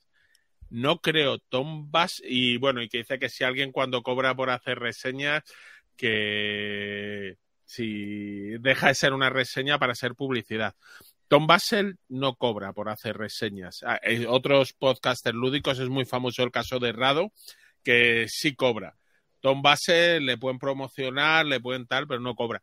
Y sí, en un momento dado, pues ya tienes que saber qué es la gente y cuando alguien es su trabajo hablar de ello, pues se puede convertir como la época de los videojuegos, ¿no? Donde las notas iban de 8 a 10 Hmm. sobre las revistas. Tom Basel, lo- por lo que cobras por hacer, eh, por hacer demostraciones. O sea, a veces juegan partidas de juegos que están en Kickstarter o lo que sea, y creo que ahí sí que les, sí que les pagan. Pero eso no es una reseña. Juegan el juego, enseñan cómo funciona y, y no dan la opinión. Y de hecho, hay algunas que son graciosas porque se les nota la cara de si el juego les mola o no y que intentan. que no, que no lo están gozando, ¿no? Eh, Eh, hay, una, hay una que yo y cogí una capción de uno de ellos y la puse en Twitter porque ponía cara de matadme, por favor. ¿Sabes? Una sonrisa de estas congelada, como el tío, el, el, el yayo este del meme que está sonriendo. Sí, sí. Pero yo creo que Dice Tower, sobre todo en base, se mantienen muy lejos de Kickstarter. Yo creo que, pero ya dice que no, que él quiere juegos cuando lleguen y Hmm. ya está. El tra- pero bueno, que sí, que bueno, que cuando uno cobra por ello, pues al final tiene que, Sí. ya sabes quién le paga. Pero yo ya te digo, las opiniones de Tom Basel normalmente me parece que son sus opiniones. Pueden, puedo no coincidir con ellas, pero no, no están compradas. Luego Santi Gómez nos dice que Cheme y Gaceto se van a comprar cosas de segunda mano eh, en internet y hacen que alteran los precios y que cuando habléis viendo un juego se desaparece en, en la segunda mano. En Wallapop. Eh, luego Sonny Crockett, que creo que es hecho el personaje, quiere diferenciarte entre el cricket y el croquet, ¿vale? Joel juega al croquet, ¿vale? Y que el cricket es un deporte que se juega mucho en India. Bueno, él cuenta una historia y que es bastante friki, rollo béisbol. Sí, es como el béisbol jugado en la India y con unas reglas que pues no acabar nunca el partido. Y el croquet no, es el que se juega con los aritos y hay que intentar pasar tu bola antes que tu compañero te la mande a la otra punta eh, del anillo. eh, del Estás puesto, ¿verdad? ¿eh? Estás puesto, Guille. Yo, menos practicarlos y verlos sobre los deportes, me leo las Ya reglas verás sin ningún las problema. jornadas que voy a organizar yo aquí, el Mambo Gadix. Os voy a poner a todos a jugar al croquet. Está bien, está bien. Jugué hace unos cuantos años. Eh, por favor, ¿puedes cambiar un poco el tamaño de los aros para mí? Con un par de metros de radio, creo que Sí. lograré meter alguna. Oye, lo- los aros tienen que tener una medida que es una moneda de euro por cada extremo. O sea, tú po- pones la bola, sí, la bola por el, y una moneda. por el aro y una lado. moneda de oro de canto. Sí, sí, sí. Está brutal. bien. Supongo que tendrán exactamente otra medida, porque cuando empiece el croquet no había euros, pero tendrán otra Sí, definición. sí, sí. Yo creo que mis aros cuando jugué eran más estrechos que las bolas, porque nunca entraban. Pero bueno. David Zaino nos pregunta el nick de Wallapop de Gaceto. A ver si en el próximo programa te lo puede decir. Eh, JMD suscribe la propuesta de Chema de hacer un top de consenso para el programa 50 y que hagamos un listado. Te decimos que estamos en ello, estamos barajando varias propuestas, así que supongo que nos tiraremos en nuestra línea, intercambiaremos unos 2.000 mensajes y dos Sí. horas antes de hacer el programa decidiremos cómo hacerlo a la carrera, ¿vale? Pero Vale. antes habremos intercambiado literatura muchísima. Y canciones. Exacto. Que esta semana nos hemos enviado canciones de ABBA, pero cantadas a capela por nosotros. Eh, sí, sí, bueno, no todos hemos participado en esto. No le quites la magia, coño. Andrés Chal Saldeño te comenta que en efecto le recuerdas a Millán Salcedo de Martes y 13 y que le gustan los juegos que hemos comentado de palabras. Eh, Maldil dice un episodio muy curioso que nos hemos la- tirado la mitad del programa lanzándonos pullas unos a otros a cuenta de no escucharlo. Que si esto es la definición de un podcast multisolitario. Pero, Total. Eh, y luego dice si encontra, me pregunta a mí si encontrado algún enorme de mi zapato en algún, en algún otro jugador. ¿Tienes algún archirrival? Eh, no, tengo muchos jugadores amigos que me ganan muchas partidas, pero no son rivales. Son contrarios. Pero no uno en particular. Muchos, muchos me ganan. Eh, Venga. Eh, un anónimo dice, Chema, que te sigue desde hace años, pero que nunca hablas del anillo único. Y que Debir va a sacar una reedición. Pero que si te parece buen juego. Em, a ver, sí. Em, a mí es que la- jugar en la Tierra Media a rol me pasa un poco como jugar en el universo de Star Wars o jugar en, en Westeros, que dices, los personajes son secundarios porque nunca van a molar tanto como los protagonistas de la historia. Pero si tuviera que elegir un juego de Señor de los para jugar, el Anillo Único me parece el mejor que se ha publicado nunca. Tiene unas mecánicas de, de viajes y de la- el- cómo la, sombra afecta a los personajes. Tiene unas mecánicas muy temáticas, muy ambientadas en, la Tierra Media y muy bien diseñadas. Hay gente que se queja de que es un juego con niveles de dificultad muy difíciles y tal, pero yo creo que está tematizado también para, para reflejar el agotamiento de los personajes a medida que se meten en peligros y forzarles a descansar y a, y a ser cautos y tal. Me parece un juegazo y la edición nueva gráficamente es alucinante. O sea que, para adelante. Está bien, yo sigo opinando que las tablas de críticas del, del de... ¿Cómo Sí. se llama? De Iron Crown, del de ICE, el de Iron Crown Enterprise, eran de lo más podías- sí, sí. Sí, pero las tablas de créditos del virote que te arrancaba el dedo y cosas así. De críticos, eran no de una críticos. obra. Eso, de crítico. Muy buenas. sí. Eran tremendas. Luego, Exacto. Sergio, Sergio Collado nos dice que es muy fan del trueque de Pepa Pedraz, Sí. pero que, que nos cuentes qué tal. Bueno, lo, lo- tengo ganas de jugar con él. No, no he hecho ninguna partida, pero es que el sistema es muy ligerito, me gustó mucho. Me parece que tiene un, hay unas ayudas narrativas que deben funcionar muy guay para hacer par- partidas de una sesión y tal. Tiene muy buena pinta. Está bien, vale. Francesc Clary Cabrerizo nos dice, nos felicita y dice que necesita un top de juegos de temática distópica. Eh, y que para el programa 50, cinco tops de cinco temáticas muy de nicho. Creo que vamos a atender por otros tops, pero algún top haremos en el programa 50. Sí, sí eso y seguro. para juegos de temática distópica, hay, hay, ¿cómo se llama el primero que sacó Stegmeyer? Que ahora no me acuerdo. Mm, sí, Sí, que era totalmente. El euforia, exacto.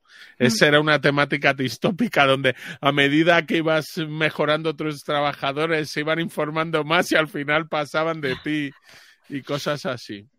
Y Mm. no sé. a ver si, os, si os ocurre alguno más.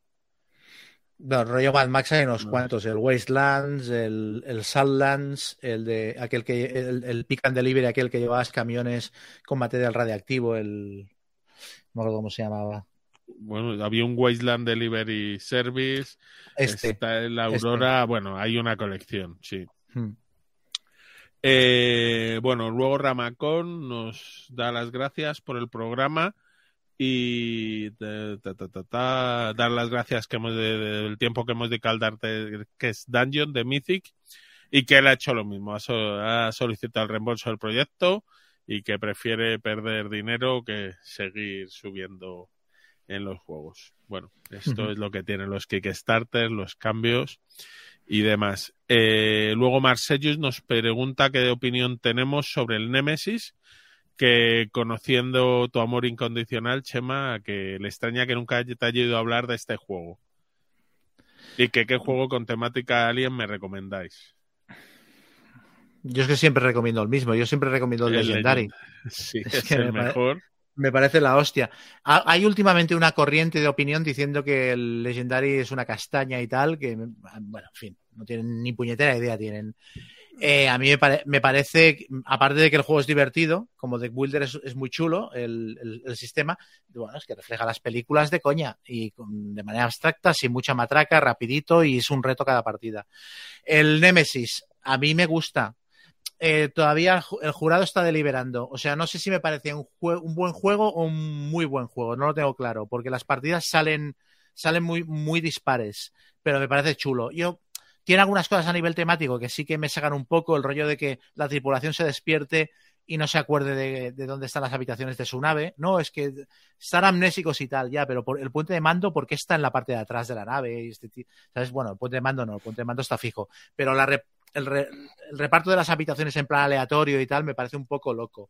Y luego que tiene un punto más aliens que alien casi, con salen muchos bichos por ahí, pero me parece un juego muy divertido y que, que genera una narrativa muy bien, muy bien parida. Está bien. Yo me quedaría con el Legendary. Sí, no, no, yo, vamos, yo no he probado ninguno que me remita más a, a las pelis. Sí. Luego, eh, Braislo14 dice que se está haciendo camisetas con tus frases chemas, que la última es la de que en Terraforming Mars la instalación es tirarse meteoritos. Y eh, dice, y pregunta si en Art Nova es tirarse elefantes, que fue lo que dijiste, ¿no? Vamos, Sí, tu frase. sí, sí. Eh, y que, bueno, que a lo mejor tiene que hablar contigo respecto a royalties y derechos de autor cuando se las imprima. Tú tranquilo que él no se acuerda qué dice. Y nosotros no le escuchamos, así que nadie Exacto. podrá Exacto. decir nada. No me chilles que no te veo, total. En efecto. Eh, luego te dicen que el expansion kit de la nueva edición para cuándo. Supongo que cuando necesites comprarte algún juego nuevo le- lo harás, ¿no? El Fan Hunter Expansion Kit. Las dos semanas de rigor. Sí, no, lo estoy, Es- empezando, lo estoy empezando a escribir ahora. O sea, el otro día en el Salón del Cómic me dijeron, ¿cuándo nos vas a entregar el, el, el, el juego y tal, acabado el suplemento? Y dije, no, estoy empezando ahora a escribir. Y casi se ponen a llorar. Vanessa y, y Xavi Garriga. Pero sí, sí, ahora me estoy, estoy con las reglas de persecuciones ahora, que es lo primero que estoy diseñando, y aparte ya he cambiado el concepto del suplemento, ahora en vez de hacer un mazo de cartas voy a hacer un libro aparte y tal, bueno, en fin. Y este, pero por mantener las costumbres, lo va- me han dicho que lo vais a imprimir en hojas de plástico en vez de en hojas de papel para que sea Es ya exacto, que lo más el posible. se, se extinguió, ¿no? El de la Sí. el de la anterior edición. Sí, sí. este va. Y luego la última pregunta de otro anónimo es si Destin Legends of the Dark o Cursed City. Yo te recomendaría el, el Destin Legends of the Dark. Me parece mejor juego y más llevada a la historia. El Cursed City tiene mejores miniaturas porque a Workshop nadie le puede ganar en cuanto a, bueno, actualmente nadie le gana en plástico, en miniaturas. Pero yo creo que Fantasy Flight sabe cerrar mejor los juegos que, que, que Warhammer, este tipo de juegos, digamos. No sé tú qué opinarás, Chema. Es que no lo he jugado porque aparte como hubo el pollo de que de que se agotó y tal, en el impasse no me dio tiempo de comprármelo y ahora no todavía no me lo he pillado ya. Y, yo, y este no lo, no lo traduje yo, no estuve en el equipo que lo, que lo tradujo. Entonces, cuando me lo compre, porque me lo compraré por las miniaturas aunque sea, o sea, voy a llegar al juego completamente virgen. O sea, ¿sabes? No es- Yo miré algo del Cursed City, jugué- había jugado el primer Warhammer Quest y ya te digo que teniendo algunas cosas graciosas, algunas mecánicas, eh, creo que está mejor como juego el otro. Pero bueno. Y esas serán las preguntas en iBox. Y eh, también eh, tenemos solo un comentario en la Board Game Geek, que es de Matt que eh, está feliz porque le acaban de llegar el Arnova y el Unánimo, a ver qué tal la cosa. Eh, pues yo creo que son dos grandes juegos que, que disfrutará. Pues y sí. le dice que le gustaría pedirle un favor a Oscar Isaac, así que Chema, como no le tenemos, te tendremos que usar como eso. Y dice, ¿algún juego como el Stealing the Throne, pero en castellano? O sea, yo estoy entre, entre Oscar Isaac, Alfred Molina y el y, y Miguel Salcedo. Y mi- No sé, Sal- sí. soy la mezcla Es- perfecta. Sí, sí, sí. sí, Lo que sí. tiene la fama, Chema, aunque estés en decadencia, todavía te comparan con gente. Em, juego como el Stealing the Throne en español.